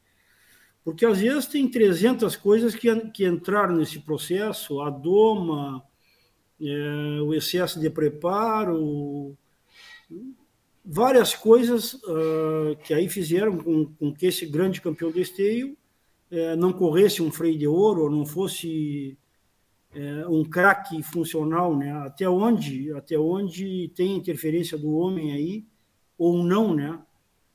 Então, eu, eu sei que tem, a gente tem visto grandes, é, grandes cavalos, cavalos excepcionais, é, premiado né, em esteio. Não vou te dizer um grande campeão, porque ele entre os quatro é uma questão é, do momento do cavalo, do momento da avaliação daquele animal, né? Mas a gente tem visto dos quatro esteio andarem muito bem funcionalmente. É, mas eu digo assim, até onde houve interferência do homem nesse processo ou não, né, Fernando? Então, às vezes, é uma doma para morfologia, é, não treinou muito bem, não domou para que tranqueasse, galopeasse, troteasse na mão certa e tal, meio gordo, isso, aquilo. Então, acho que, que aí é difícil de mensurar isso aí. Onde é que você perde é, isso aí? Não vejo que seja culpa só do cavalo, não. Acho que tem muita coisa aí da doma, do treinamento e, e da iniciação desse animal.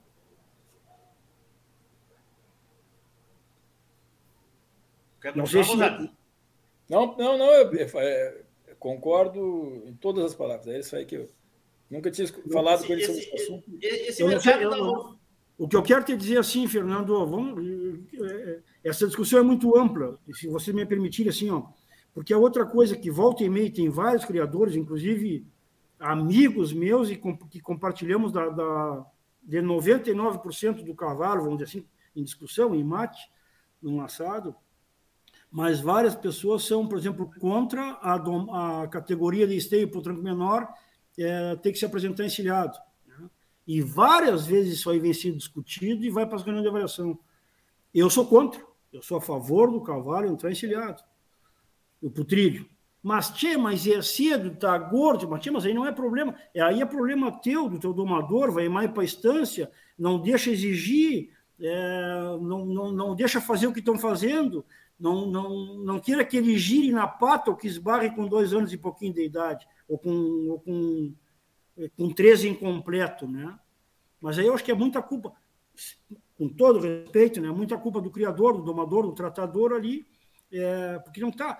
Agora, me preocupa o dia que nós perder e que aí esse animal vai entrar em pista sem estar domado, que pode ser caborteiro, que pode ser duro, que o trote pode, possa ser indesejável para andar, e que nós vamos perder mercado com o nosso cavalo. Então, eu sou totalmente a favor do animal iniciado em esteio. Né? Então, isso eu acho que é um grande ganho, volto a dizer, da BCC, um grande ganho aí, Fábio, lá na gestão, de quem iniciou esse processo. Eu sei que tem várias pessoas hoje contra, mas é, graças a Deus ainda viemos, essa teoria minha ainda vem ganhando. Eu acho que o animal tem que estar bem iniciado, com o crescimento da raça, eu vejo muito perigoso nós entrarmos com os potros de 2,5 em esteio, é, sem estar domado, e volto a dizer, tchê, é caborteiro, tem o trote bom, é andador, sabe galopear, como é que é, né? Então, me, me dá muito receio nós perder o que se ganhou até hoje com a nossa raça aqui no Brasil, se nós queremos se vias. Mas estou te respondendo a tua pergunta do grande campeão do esteio, Fernando. Mas ele tem que ser bem iniciado, ele tem que ser. O, o treinador tem que estar em cima, o dono não deixar fazer certas coisas que aquele animal não está para isso naquele momento. Se inventar de fazer, vai dar zebra, ele vai ganhar esteio e nunca vai ganhar um freio de ouro. Mas existem dois cavalos, Dado. Existe o cavalo morfologia, existe o cavalo freio? Eu, aí eu ia chegar agora aqui, assim, ó, só para complementar. Existe dois cavalos? Só para complementar, deixa eu complementar a pergunta do Leôncio, tá? Uh, vai de encontro ao que tu está falando o, o, a prova de 21 dias, que esse bicho tem dois anos e pouquinho e está sendo domado. Então, ele, ele teoricamente, se ele vai numa exposição como esteio, se ele é um bicho bonito, coisa e tal, daqui a pouco vai numa exposição, ele já está domado. Então, está uh, de encontro ao que tu está falando a prova de 21 dias, não está? Não, não, porque 20 dias não tem regulamento de idade. Eu posso correr um ponto de 21 dias com 5, 6 anos de idade. Não, não é isso, problema de idade ou não. Mas normalmente tu pega um bicho que é mais novo, porque o que está com 3,5 já foi domado, já passou. Teoricamente, eles são mais jovens. Eles estão claro. na cidade. Teoricamente, eles estão na cidade. Não, Ou seja, Fábio, eles estariam domados. Perfeito. A tua comparação, e aí eu quero deixar bem claro, ela é muito. É isso que eu queria chegar, é a mesma coisa que o grande campeão de esteio. Um, um, um campeão dos 21 dias, se ele foi forçado, se ele foi. É, se ele não estava apto a fazer o que nós pedimos para ele, nós vamos estragar, ele não vai ganhar o freio. E a mesma coisa o grande campeão do esteio. É, é, são muito parecidas. É, depende muito mais, vamos dizer assim, é, a, da ação do homem do que da ação do cavalo. Os 21 dias, volto a dizer, é, sou muito a favor. Acho que é bárbaro o que o nosso cavalo hoje está fazendo com 21 dias e os domadores. Mas tem que ter esse cuidado. Senão também ele vai ser campeão dos 21 dias e não vai ser campeão do freio. Se não tiver esses cuidados. Esse 21 dias ele não vai estar em esteio, então? Quê? Esse bicho do 21 dias ele não vai estar em esteio? Como não vai ter esteio? Não vai estar na morfologia lá? Não, não. Eu não estou falando morfologia, estou falando freio. Tá, eu tô freio de ouro. Esse bicho. Por que, que não? Por normalmente que não? ele não está em esteio. Por que, que não? Claro que pode ter esteio. Estou perguntando, estou perguntando, não estou dizendo que está ou não. Não, óbvio que pode ter esteio na morfologia e pode ser campeão do freio de ouro. Não tenho dúvida. Volto a dizer. É, vamos lá. Nós termos um campeão dos 21 dias, numa prova importante de 21 dias, e termos um grande campeão de esteio, esses dois animais diferentes, ser campeão do freio de ouro, eles precisam da mesma coisa. Eles precisam do cuidado da ação do homem, de não, de, de, de, do grande campeão de esteio, de ele ter sido cuidado lá atrás, se não está gordo demais no incentivo, se não dão piola demais todo dia, se não estão estragando esse bicho, para chegar em esteio bem, depois não vai correr. Funcional. Os 21 dias. Se foi judiado para correr uma vaca, para poder chegar no final, se não estava apto a correr essa vaca, três, quatro, dez vacas que às vezes correm, não vai ganhar o freio também. Então são os cuidados que aí vem a, a mão do homem que tem que ter esse cuidado. Obviamente, com, com 21 dias pode ganhar um freio de ouro, óbvio que pode e vai ganhar. E já andou buscando. Como um grande campeão de esteio, um reservado no terceiro, também tem toda a condição de ganhar um freio de ouro. Tenho dúvida. Mas existem dois cavalos, o cavalo da amor. Como é que é, Fábio? Quanto, o tempo, quanto tempo de toma tinha esses bichos que tu correu o freio? Ah, tia, naquela época a, a Vedete tinha seis, seis anos. Era domada desde os dos três, égua de três anos, égua de, de, de, de montaria. Eu corri, né? Mas era outra época, né, Fábio? Como é que é, Leôncio? Tu pergunta? Eu quero falar, quero falar de hoje. Existem dois cavalos, cavalo da morfologia e o cavalo do freio. Existem dois cavalos, porque muita gente briga porque justamente a pergunta do Gonzalez. Ah, o cavalo, o grande campeão, não vai, não vai ganhar um freio. Existem dois cavalos hoje ou o cavalo é um só? Tia, eu acho que tem 12. Tem 12 cavalos.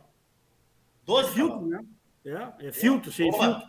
Tem Boa. o cavalo Fernandes proprietário, tem o ganhador da marcha, tem tenho o grande campeão de esteio, tenho uh, o, o, campeão do freio de ouro, tenho das rédeas. Laço. 12 ou 13 modalidades que nós temos. Tem 13 cavalos, mas todos são da raça crioula. E, e todos são crioulos e a gente tem que respeitar a raça desse indivíduo. Uma coisa importante, que às vezes eu vejo pessoas falando e, em tamanho de cavalo, em ossatura de cavalo, em não sei o que de cavalo. Não sou veterinário, não sou estudioso, não sou cientista e respeito muito. Aí, doutor Fernando. Tchê, o cavalo tem, o nosso cavalo crioulo tem que ter equilíbrio. Eu tive um cavalo, um parentezinho. Como criador, uma coisa que me vangloria bastante. É, eu tinha um projeto muito meu, tá? Eu, tinha, eu queria ter dois ou três padrijos feito com a minha marca de éguas importantes que eu conhecesse, porque aí vem uma coisa que eu acho que muito importante na nossa criação, tanto no, do, da do humano quanto a minha, é que nós conhecemos as bisavós, as tataravós dessas éguas que estão em cria hoje. Nós andávamos dela. Muitas eu domei, eu enfrenei, humano a mesma coisa, então a gente conhece aquela genética. O que, que eu queria? Eu queria respeitando toda a seleção da raça, eu queria fazer dois padrijos das éguas importantes nossas, lá, lá do meu pai, das éguas que eu considerava e considero as matriarcas, e que esse cavalo pudesse partear, é, passaportear para esteio, vamos dizer assim, com pais diferentes, da mesma genética materna, lá, não sei se estou me fazendo entender, que é éguas que eu conhecia, com pais diferentes, e que eu, eu queria passaportear para esteio e correr o freio. Era um sonho, um, um objetivo meu de criador. Tá? E consegui, na verdade, consegui três. O Tero, que era pandemônio, numa linhagem das éguas velhas que eu estou falando. O Valentim e o Varadeiro. O Tero tinha 1,44m e 45 o Valentim 1,41,5 e o Varadeiro 1,50, era limite. 1,50 chegava ficar rezando para não dar mais de 1,50. Todos correram o freio e, e foram passaportes. Então, o que eu quero dizer com isso assim, ó, cada indivíduo, mas todos eles eram crioulo, hein? Todos eles eram crioulo, mas indivíduos diferentes. Então, eu diria assim, ó, não são, eu para mim não são duas raças. Tem linhagens diferentes dentro da raça crioula, como tem linhagens diferentes dentro do quarto Emília, dentro do manga larga, dentro de, de quem quer que seja. Mas todos eles têm a sua função. Todos eles têm a sua função. Nós não podemos vincular cavalo crioulo ao freio de ouro. Volto lá a minha conversa lá com os técnicos. Cavalo crioulo é importante que a pessoa conheça, goste e use. Para aí nós crescer. Poucos vão correr o freio, sempre, porque é caro, não é barato, é dispendioso, tem que ter conhecimento do cavalo, tem que ser bem domado, muito bem domado, eu diria. Não adianta tu querer chegar com um cavalo mal domado para ganhar o freio de ouro. Pode ganhar, mas vai ser exceção. Pelo menos tem que ser bem iniciado. Então é um processo que não é barato, é para poucos. Agora, andar num cavalo crioulo de bom trote, de boa costela, independente se ele tem 1,40 ou 1,50, sendo equilibrado, correndo vaca no Pantanal, no, no, Goiás, hoje no, no, no crescimento enorme que está tendo Rondônia, Roraima. Isso é que nós precisamos como raça. Mostrar o nosso cavalo. Se ele. Mas isso para nós mostrar, nós temos que ter responsabilidade como criador. Nós temos que ter responsabilidade com a nossa marca. Marca que eu digo a minha marca. Eu não quero vender refúgio. Eu quero dizer para o Leôncio que me compre uma égua que ela é mansa e tem bom trote e que ela seja mansa e tenha bom trote. Se ela tem 1,50 ou 1,40, vai de ti querer comprar uma égua maior ou menor. E para que que tu vai usar? Mas a raça é absolutamente a mesma. A raça é absolutamente a mesma, com linhagens diferentes. Um maior, outro menor, um mais osso, menos osso, mais costela, menos costela. Aí vem a ação humana. Para que que eu quero meu cavalo? Porque quem é que diz que eu tenho que correr o freio de ouro? Senão eu sou o problema, é quando, o problema é quando eu quero correr o freio de ouro e não tenho cavalo, né? Eu tenho que correr a marcha de resistência, senão eu sou um mau criador. Mas eu não quero isso para minha raça que eu amo. Eu quero que as pessoas andem na minha raça e que gostem. Eu não posso obrigar o cara a, ser um, a querer correr e ser competitivo no freio de ouro. Isso é para poucos. Ou dizer que a raça é absolutamente freio de ouro. Não, freio de ouro foi um, uma, um, uma prova criada, que eu entendo que seja a maior ferramenta de seleção do cavalo no mundo, que foi criada por pessoas para testar o nosso cavalo. Isso tem sido basicamente, e parece que foi escrito lá em 82 e cumprido até hoje, fora de série. Mas o importante é que nós temos 300 provas, e o importante é que as pessoas no mundo do cavalo e no mundo da produção rural ou urbana conheçam a raça crioula e faça da raça crioula o que ele quiser, democraticamente. Quero só andar trote. Eu vou andar atrás de uma égua trote bom. Quero só andar galope. Vou andar atrás de uma égua que galopei.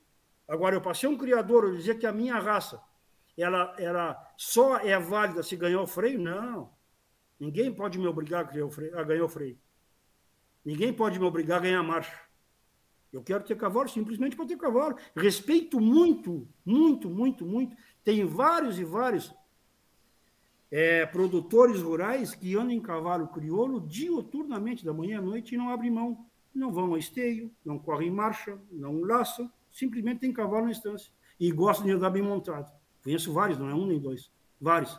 E eu acho que esse é o grande atrativo da raça. Obviamente, vamos lá de novo, sem filtro. Temos que agradecer a todos que passaram, que criaram o freio com muita sabedoria e que deu uma visibilidade excepcional para o nosso cavalo excepcional do mercado que as pessoas hoje conhecem. Mas não é basicamente o freio de ouro que faz a raça de ouro. Eu acho que o objetivo, uma grande parte do, do, do programa, Leôncio, o Dado cumpriu porque ele se sentiu à vontade aqui e eu acho que ele abriu o coração dele, né, Fernando? Dos pensamentos, todo mundo conhecia uma grande parte desses pensamentos, mas acho que hoje tu abriu bem o, teu, o teu coração para mostrar o tipo de pessoa que tu é. Cara, assim, ó, vamos pensar os quatro juntos aqui, ó. Que somos o Fábio Leiloeiro, formador de opinião. Fernando, já falei, uma grande liderança e uma nova liderança é, na raça crioula. E tu, um comunicador. É, eu quero que a Maria, minha neta, que tem três anos, já anda a cavalo sozinho, graças a Deus, um carro crioulo, chamado boneco, Rosilho, que o mano deu de presente por Zé Eduardo, está com 29 anos já. Ela velho minhas confianças e deles. Trote maravilhoso, manso que é um cordeiro. Eu posso querer dar para Maria ou para qualquer neto meu o colibri matreiro para andar? Não. Vai quebrar, vai derrubar. Nós temos que, nós temos que, que iniciar por aí. Eu quero um cavalo de bom, de bom temperamento, de bom temperamento, podre de manso e bom trote para os meus netos andar. E quero que eles andem de calo crioulo sempre. Sempre. Então, é isso que eu digo. Não adianta nós querer. E outra coisa, que as pessoas confundem muito, tem muito mesmo alçada de cavalo. Ah, mas o ideal é um cavalo baixinho e que tenha movimento lateral. Mas o que é isso? Baixinho? Não, tio. Não. Cavalo, um cavalo, o colibri mateiro tem 1,44m, é um craque. O nobre devia ser um cavalo de 1,42m, 42,5m, Itaí também, era um craque. Não, não, não, não, não se mede cavalo por aí, não é por alçada. Né? Então, o que eu digo assim, tem que respeitar o equilíbrio do cavalo, mas eu acho que nós temos que respeitar a raça como um todo. E volto a dizer, o que, que adianta, por exemplo, o Fábio como leiloeiro vender, e falo isso porque tem um respeito e uma admiração, vai, vai vender um colibri matreiro para uma criança de três anos de São Paulo andar. Você vai dar zebra. Se saltar uma vaca, ele vai deixar essa criança. Vai, vai, vai dar zebra, não é para isso. Mas é um craque, não tenha dúvida. Mas nós temos que respeitar. O importante que eu acho, que eu sempre achei, é que, que as pessoas conheçam a nossa raça e andem a nossa raça, porque é uma raça maravilhosa. Maravilhosa. eu não conheço cavalo de sela igual. A raça crioula. Tchê, e outra coisa, eu andei por esse Brasil, hein? A BCC me oportunizou isso. E eu não perco Palermo nem um ano. Faz uns 15 anos que eu vou a Palermo todos os anos. E o Prado, vou todos os anos também. O que eu quero dizer é o seguinte: eu respeito, e não estou comparando o nosso cavalo com deles, todos são maravilhosos e todos são da raça crioula. Entendeu? Só que às vezes os propósitos são diferentes. E hoje dizer assim, que o nosso cavalo tem um movimento lateral maravilhoso. Eu acho bárbaro. Mas eu, por exemplo, com 56 anos, e já corri freio, já domei meus cavalos, Pode ter o movimento que quiser. Eu quero um cavalo hoje de bom temperamento com um trote excepcional. que governa, obviamente, entendeu? Então é isso que eu digo, tem, tem calma. Nós precisamos, é, nós precisamos do nosso cavalo como um todo, mas calma. É, não sou, eu para mim hoje um cavalo craque que tem que governe e que tem um trote excepcional e um bom galope, que governe seja manso. Nós estamos formando uma raça, né, Dado? mas estou conseguindo entender ou não? Porque sim, não, sim, mas nós estamos formando uma raça, né? Nós estamos formando não uma raça, né? Não tenha dúvida. Não tenha dúvida. Pergunto para vocês. Qual é o troço que mais passa em cavalo? Geneticamente. Cavalo de andar desse ano. Que mais o quê? É, que mais é, herda, uma de maior herdabilidade. Eu não sou veterinário, não, não estudei genética. Eu digo de conhecimento. Para mim, para mim, são andares. Posso estar totalmente enganado. Mas um cavalo, filho do fulano, do ciclano, pelo trote, tu vê de longe. Impressionante o que passa. Não Quando a gente entrevistou aqui o Manuel Luiz. Isso que eu sei. Hã? Quando a gente entrevistou o Manuel Luiz aqui. O mais valorizado, né? Hein? O trote é o mais valorizado das andaduras na prova, na própria prova. Mas quando a gente entrevistou o Manuel Luiz aqui, Dado, até foi bem na hora que ele ficou sem, ele ficou um dia sem energia, ele disse: uh, Eu começo a olhar cavalo por baixo, de baixo para cima. Claro. É? claro. Homem tá também. Corretíssimo. Corretíssimo, professor. É, é são maneiras de. Eu também, eu, eu não vou te dizer que eu começo a olhar cavalo de baixo para cima, eu começo a olhar pela cabeça.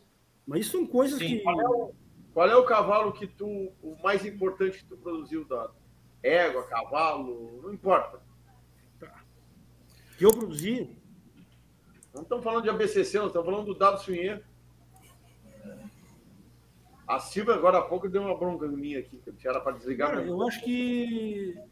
Eu acho que das minhas éguas da última geração aí, a- a- entre égua e cavalo, acho que foi a Divindade.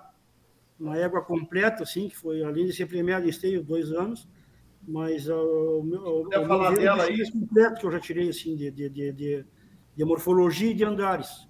Fala dela aí pra gente. Com um galhozinho, com um galhozinho nas mãos que eu criei.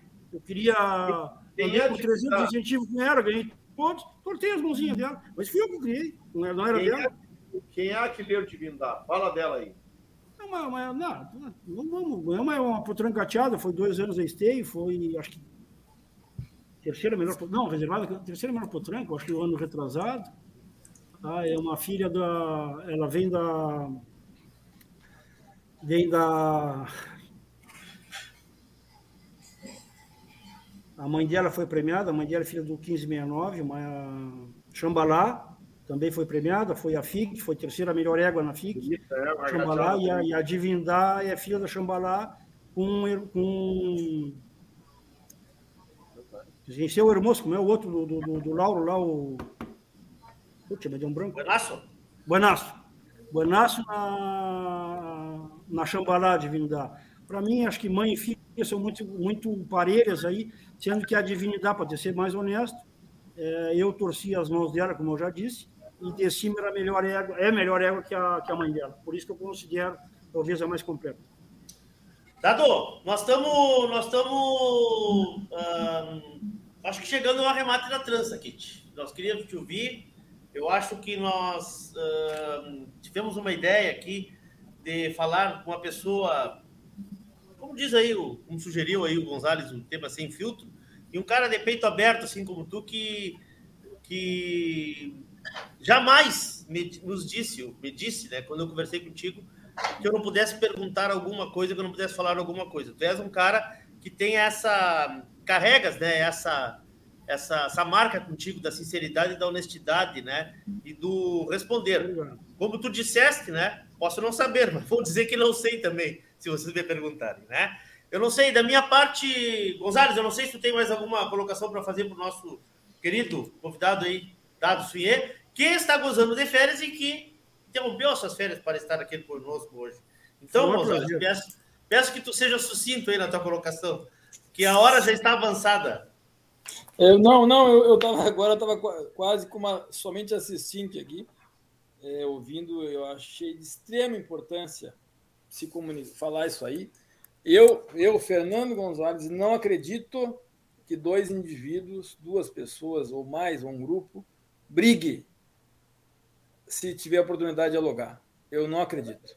A não ser que essas pessoas não tenham uma intenção verdadeira sobre a causa. Então, eu, eu duvido e faço um desafio a qualquer indivíduo que goste de cavalo, que, que queira discutir, conversar com o cavalo, que brigue com qualquer um de nós quatro sobre o aspecto de, de discussão de divergência.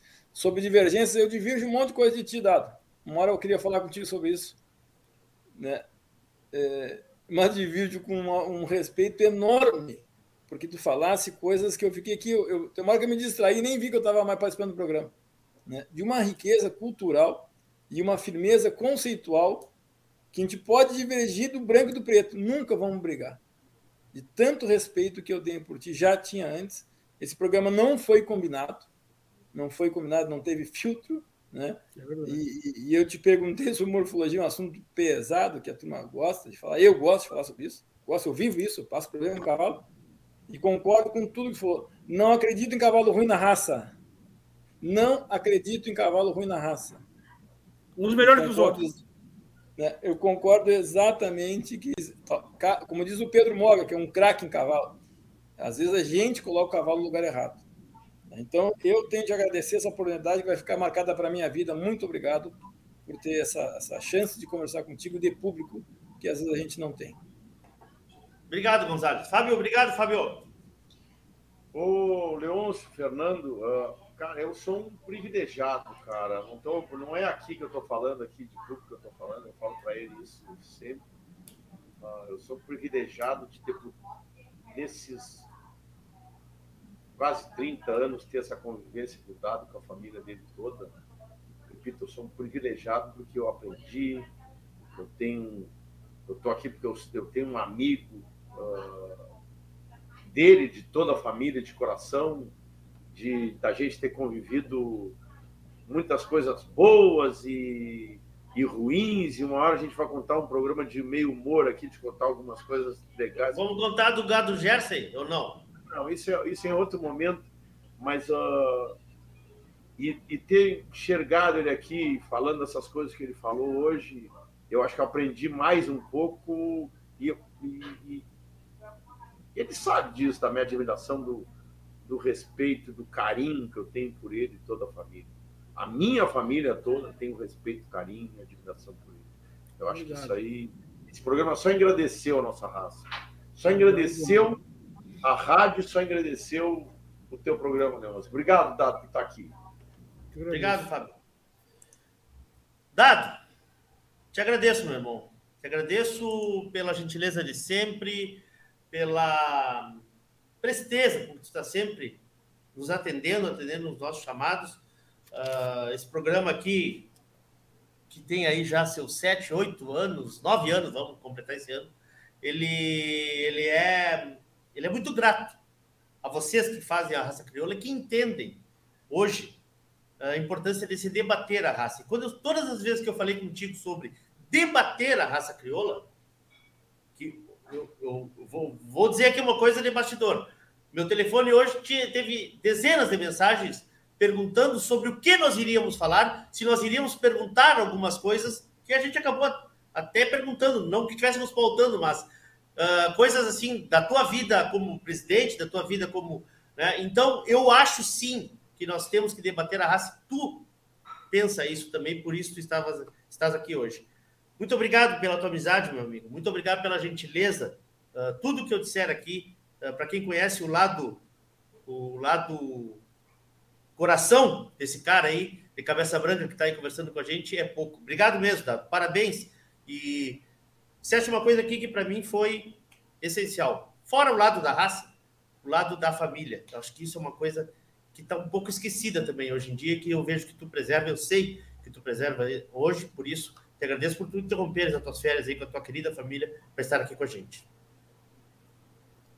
É, é difícil não, não, não se emocionar, né? É, escutando o que vocês falaram aí, o Fernando, o cara que, outro dia, admiro demais é o Fábio, um amigo que a e a Fábio também, os amigos, o casal amigo que a vida nos trouxe. É, eu não tenho outro jeito de ser. Eu não sabia que o Fernando e o Fábio iam estar no programa, fiquei sabendo minutos antes aí. Que bom, Fernando, que a gente diverge e se respeita. É, é... Sei eu, faz mais de talvez 30 anos, né? Eu fui presidente do núcleo bem jovem, tinha 20 e poucos anos, quando me chamaram para atender o núcleo de Bagé, que estava no SPC e devendo, e ali iniciou a minha vida, vamos dizer assim, como, como gestor, né? O que esperava ser presidente da Rural de Bagé, o que esperava ser presidente da BCC, eu sempre fui muito verdadeiro nas coisas que eu falo. E nesse programa aqui teu, eu posso ter dito várias besteiras, mas é a, e eu até peço perdão quem, a quem diverge, isso é salutar, mas é o que eu penso, é o que eu sinto. E uma coisa eu posso dizer para vocês, assim, ó, é, de tudo que eu fiz pela raça crioula, não me arrependo uma vírgula. Eu estou atando as chuteiras agora, estou parando, já prometi, estou sempre ajudando o que eu puder, né? Mas não me arrependo de nada disso. E eu sei que a crítica, que várias pessoas têm o direito de criticar, eu não tenho dúvida disso, é salutar, né? É... Mas eu não me arrependo de nada que eu fiz. Eu acho que eu contribuí, sim, é, por obrigação, né? Familiar e por, por obrigação dos amigos, para uma, uma entidade, uma raça que eu adoro. E que eu entendo essa raça exatamente como eu, como eu coloquei para vocês aqui. Com o maior respeito às pessoas e com muito respeito à raça. As pessoas ficam, as pessoas vão e a raça fica. Portanto, eu, eu sou um privilegiado, sim, de ter, de ter poder estar aqui com vocês, de escutar vocês. E, enfim, e só agradecer o rol de, de, de, amigos que, essa, que esse cavalo tão simples é, fez da minha vida. Que grande, a maioria dos meus amigos vem da raça crioula, do meu pai, do meu avô, e assim vai se permitir, se Deus, se eu quiser, para o meu neto. Obrigado, cavalo crioulo. Obrigado a vocês os três. Foi um privilégio estar aqui com vocês. Tentei deixar o meu coração falar, peço desculpas. E quem divergir faz parte. É... E o que eu falei aqui para mim são as verdades que eu construí na minha vida, mas respeito a todas as diversidades é, de quem pensa o contrário. Obrigado, Dado. Muito obrigado. Muito obrigado. Agradeço o Dado, agradeço ao Fábio, agradeço. Oi, Gonzalez. Não, não, eu queria só terminar e dizer que eh, se eu não falar isso aqui, tem um cara que vai me matar. Tem uma coisa que tu está equivocado, Dado. O Roberto Crespo me disse que existe 13 cavalos. Um é o dos Fábio Crespo, que não teve maior grosa no mundo do que o Fábio Crespo a cavalo. Palavras do teu irmão. Chamavam de garrão, né? Imagina. ele, disse, ele disse que não teria coragem para ti, mas como é que não vou ter? Eu tô longe de ti, tenho coragem sim. Como é que não perto não tem? Não, já, já que nós estamos nessa, então quero te dizer o seguinte aqui, ó. O herdeiro do seu Milton Moraes pergunta por que, que o Fábio não corre o freio. Por que, que o Dado não corre o freio do proprietário? O Felipe está te perguntando aqui, Dado. Não, não. Eu, eu, vou responder. Vou responder. A gente fez uma cláusula lá no, no regulamento que ele, uns quantos, não pode entrar. Aqui nós somos bobos, vamos deixar os caras entrar assim. Não, deixa eles lá. Felipe, meu grande afilhado, meu mimoso, meu querido. Estou velho já, mas eu acho que um dia ainda vou correr, se Deus quiser. Nós podíamos fazer a categoria Master, Sênior Master, né? É que, tchê, é, não dá. É que, tu, na verdade, a verdade é que você dita, tu pega. Ah, tá, agora até nessa gestão honesta não tinha como, né? Do Chico até podia ter corrido, né? Tava de guspidor. Mas hoje, com, quando tu assume uma. Tu não tem tempo, não tem tempo de treinar, não tem tempo. E ir para fazer vergonha, não. Aí deixamos, né? Aí deixamos os outros. Grande abraço. Obrigado, Beijo para vocês. Obrigado, obrigado, obrigado, Fábio. Obrigado, Fernando. Obrigado, Dado. Obrigado mesmo. A gente volta terça-feira que vem. Se Deus quiser, ele há de querer. O programa Cavalo pelo Debate vai ao ar todas as terças-feiras. E hoje aqui estreamos a nossa série Sem Filtro. O programa continua o seu curso às terças-feiras, às 20 horas, sempre com o apoio de Macedo Leilões Rurais, Porto Martins Crioulos, tem remate da Porto Martins esse mês. Vamos falar sobre ele daqui uns dias também. Terra Sol Toyota, Tia Donadel Assessoria Equina, Celaria Alguim, Central de Reprodução Chimite Gonzalez, Fazenda Sarandica, Banha Três Taipas, uma parceria com JG Martini Fotografias. Não esqueçam, este programa está disponível nas plataformas de áudio. Todos os programas da série do Cavalo Crioulo estão disponíveis nas plataformas de áudio da RadioSul.net, no Spotify, no teu agregador favorito de podcasts e também, e também, e também no YouTube, né? No YouTube. Hoje o nosso 55 programa da série. Terça-feira que vem estamos de volta. Obrigado a todos que participaram. Uh, peço desculpas aqui hoje porque a gente não encaminhou muitas perguntas para o dado, porque tínhamos uh, algumas coisas a serem, a serem uh, conversadas. Estamos também entendendo um novo formato de programa, mas quero agradecer a muito todos que participaram. Abraço, Gustavo Vaia, que está nos acompanhando. Abraço a todos os que interagiram comigo. Abraço, Rogério Ávila, nosso parceiro também aqui da rádio. Abraço a turma toda que participou aqui no, nos comentários do YouTube. A Mariana está por aqui, a Bárbara Mello, a Silvia, o Beto Amaral, que vai estar tá correndo no final do feito proprietário, o Valírio, Marco Furini, André Scherer, Diego Matos, Fernando Polavori. Quem mais vamos ver por aqui? Glênio, Antônio Magalhães, Bárbara já falei, Silvia Sunhê, Mariana, Diego, bom, enfim, todos que participaram com a gente, muito, muito, muito, muito obrigado. Terça que vem estaremos de volta, se Deus quiser, Ele há de querer. Um beijo no coração de todos. Queiram bem, não custa nada, é barato. Fui. Boa noite. Até mais.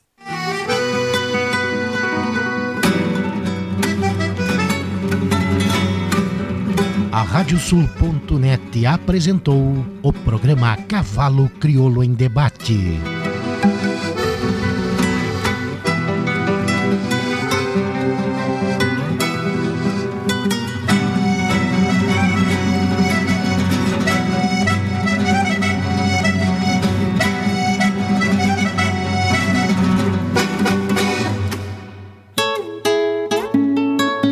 JG Martini Fotografias. Desde 2003, através de suas lentes, a paisagem fica mais bonita, os cavalos mais imponentes e a relação entre homens e animais ainda mais verdadeira. Aprecie um pouco dessa história acessando @jgmartini nas redes sociais. Porto Martins Crioulos apresenta quarta edição do remate virtual Potros e Potrancas, dia 16 de fevereiro, quarta, às oito e meia da noite. Realização Gonçalo Silva e Camargo Agronegócios. Transmissão pelos canais Terra Viva, GS Web e Camargo Agronegócios. Apoio Brufort, Suprema Agrosaca e Cicobi Credicaru. Quarta edição do remate virtual Potros e Potrancas, Porto Martins Crioulos, dia 16 de fevereiro, quarta-feira, às oito e meia da noite.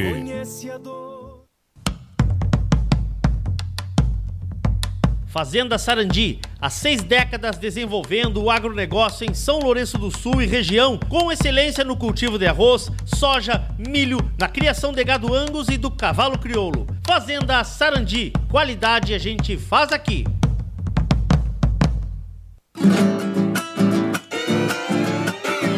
Macedo Leilões Rurais. Há cinco anos no mercado, uma opção para quem quer vender ou comprar animais da raça crioula, gado de corte e genética bovina.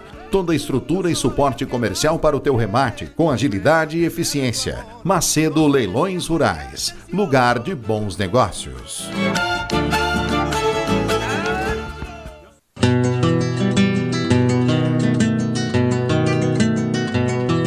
A cabanha Três Taipas foi projetada com uma base de éguas chilenas de origens importantes e as grandes matriarcas brasileiras, com foco em alta performance funcional e temperamento. Acasalamentos e serviço reprodutivo a cargo do médico veterinário Venício Neto, assessoria e reprodução. Cabanha Três Taipas. Se tem a marca de cuia, tem função.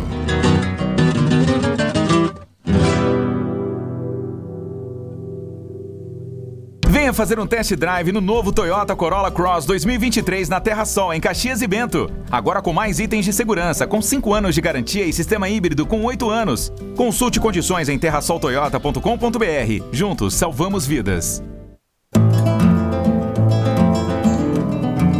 Central de Reprodução Schmidt Gonzalez. Na vanguarda dos serviços de biotecnologia da reprodução há mais de 10 anos congelamento de sêmen e embriões, transferência de embriões, sexagem, habilitação para exportação de material genético e o que há de mais moderno na área da reprodução de equinos. Acompanhe nosso Instagram, Central Underline Schmidt Gonzalez. Central de Reprodução Schmidt Gonzalez.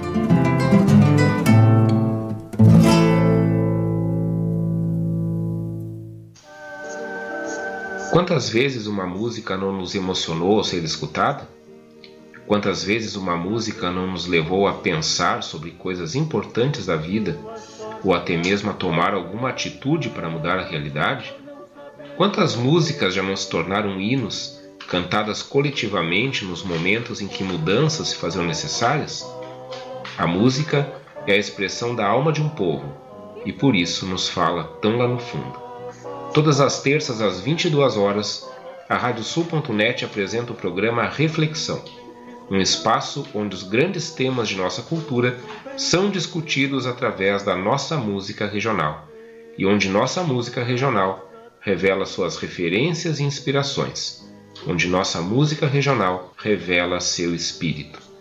Eu sou Renato Ferreira Machado e quero te convidar para estar conectado conosco todas as terças às 22 horas, na radiosul.net, regional por excelência, no programa Reflexão.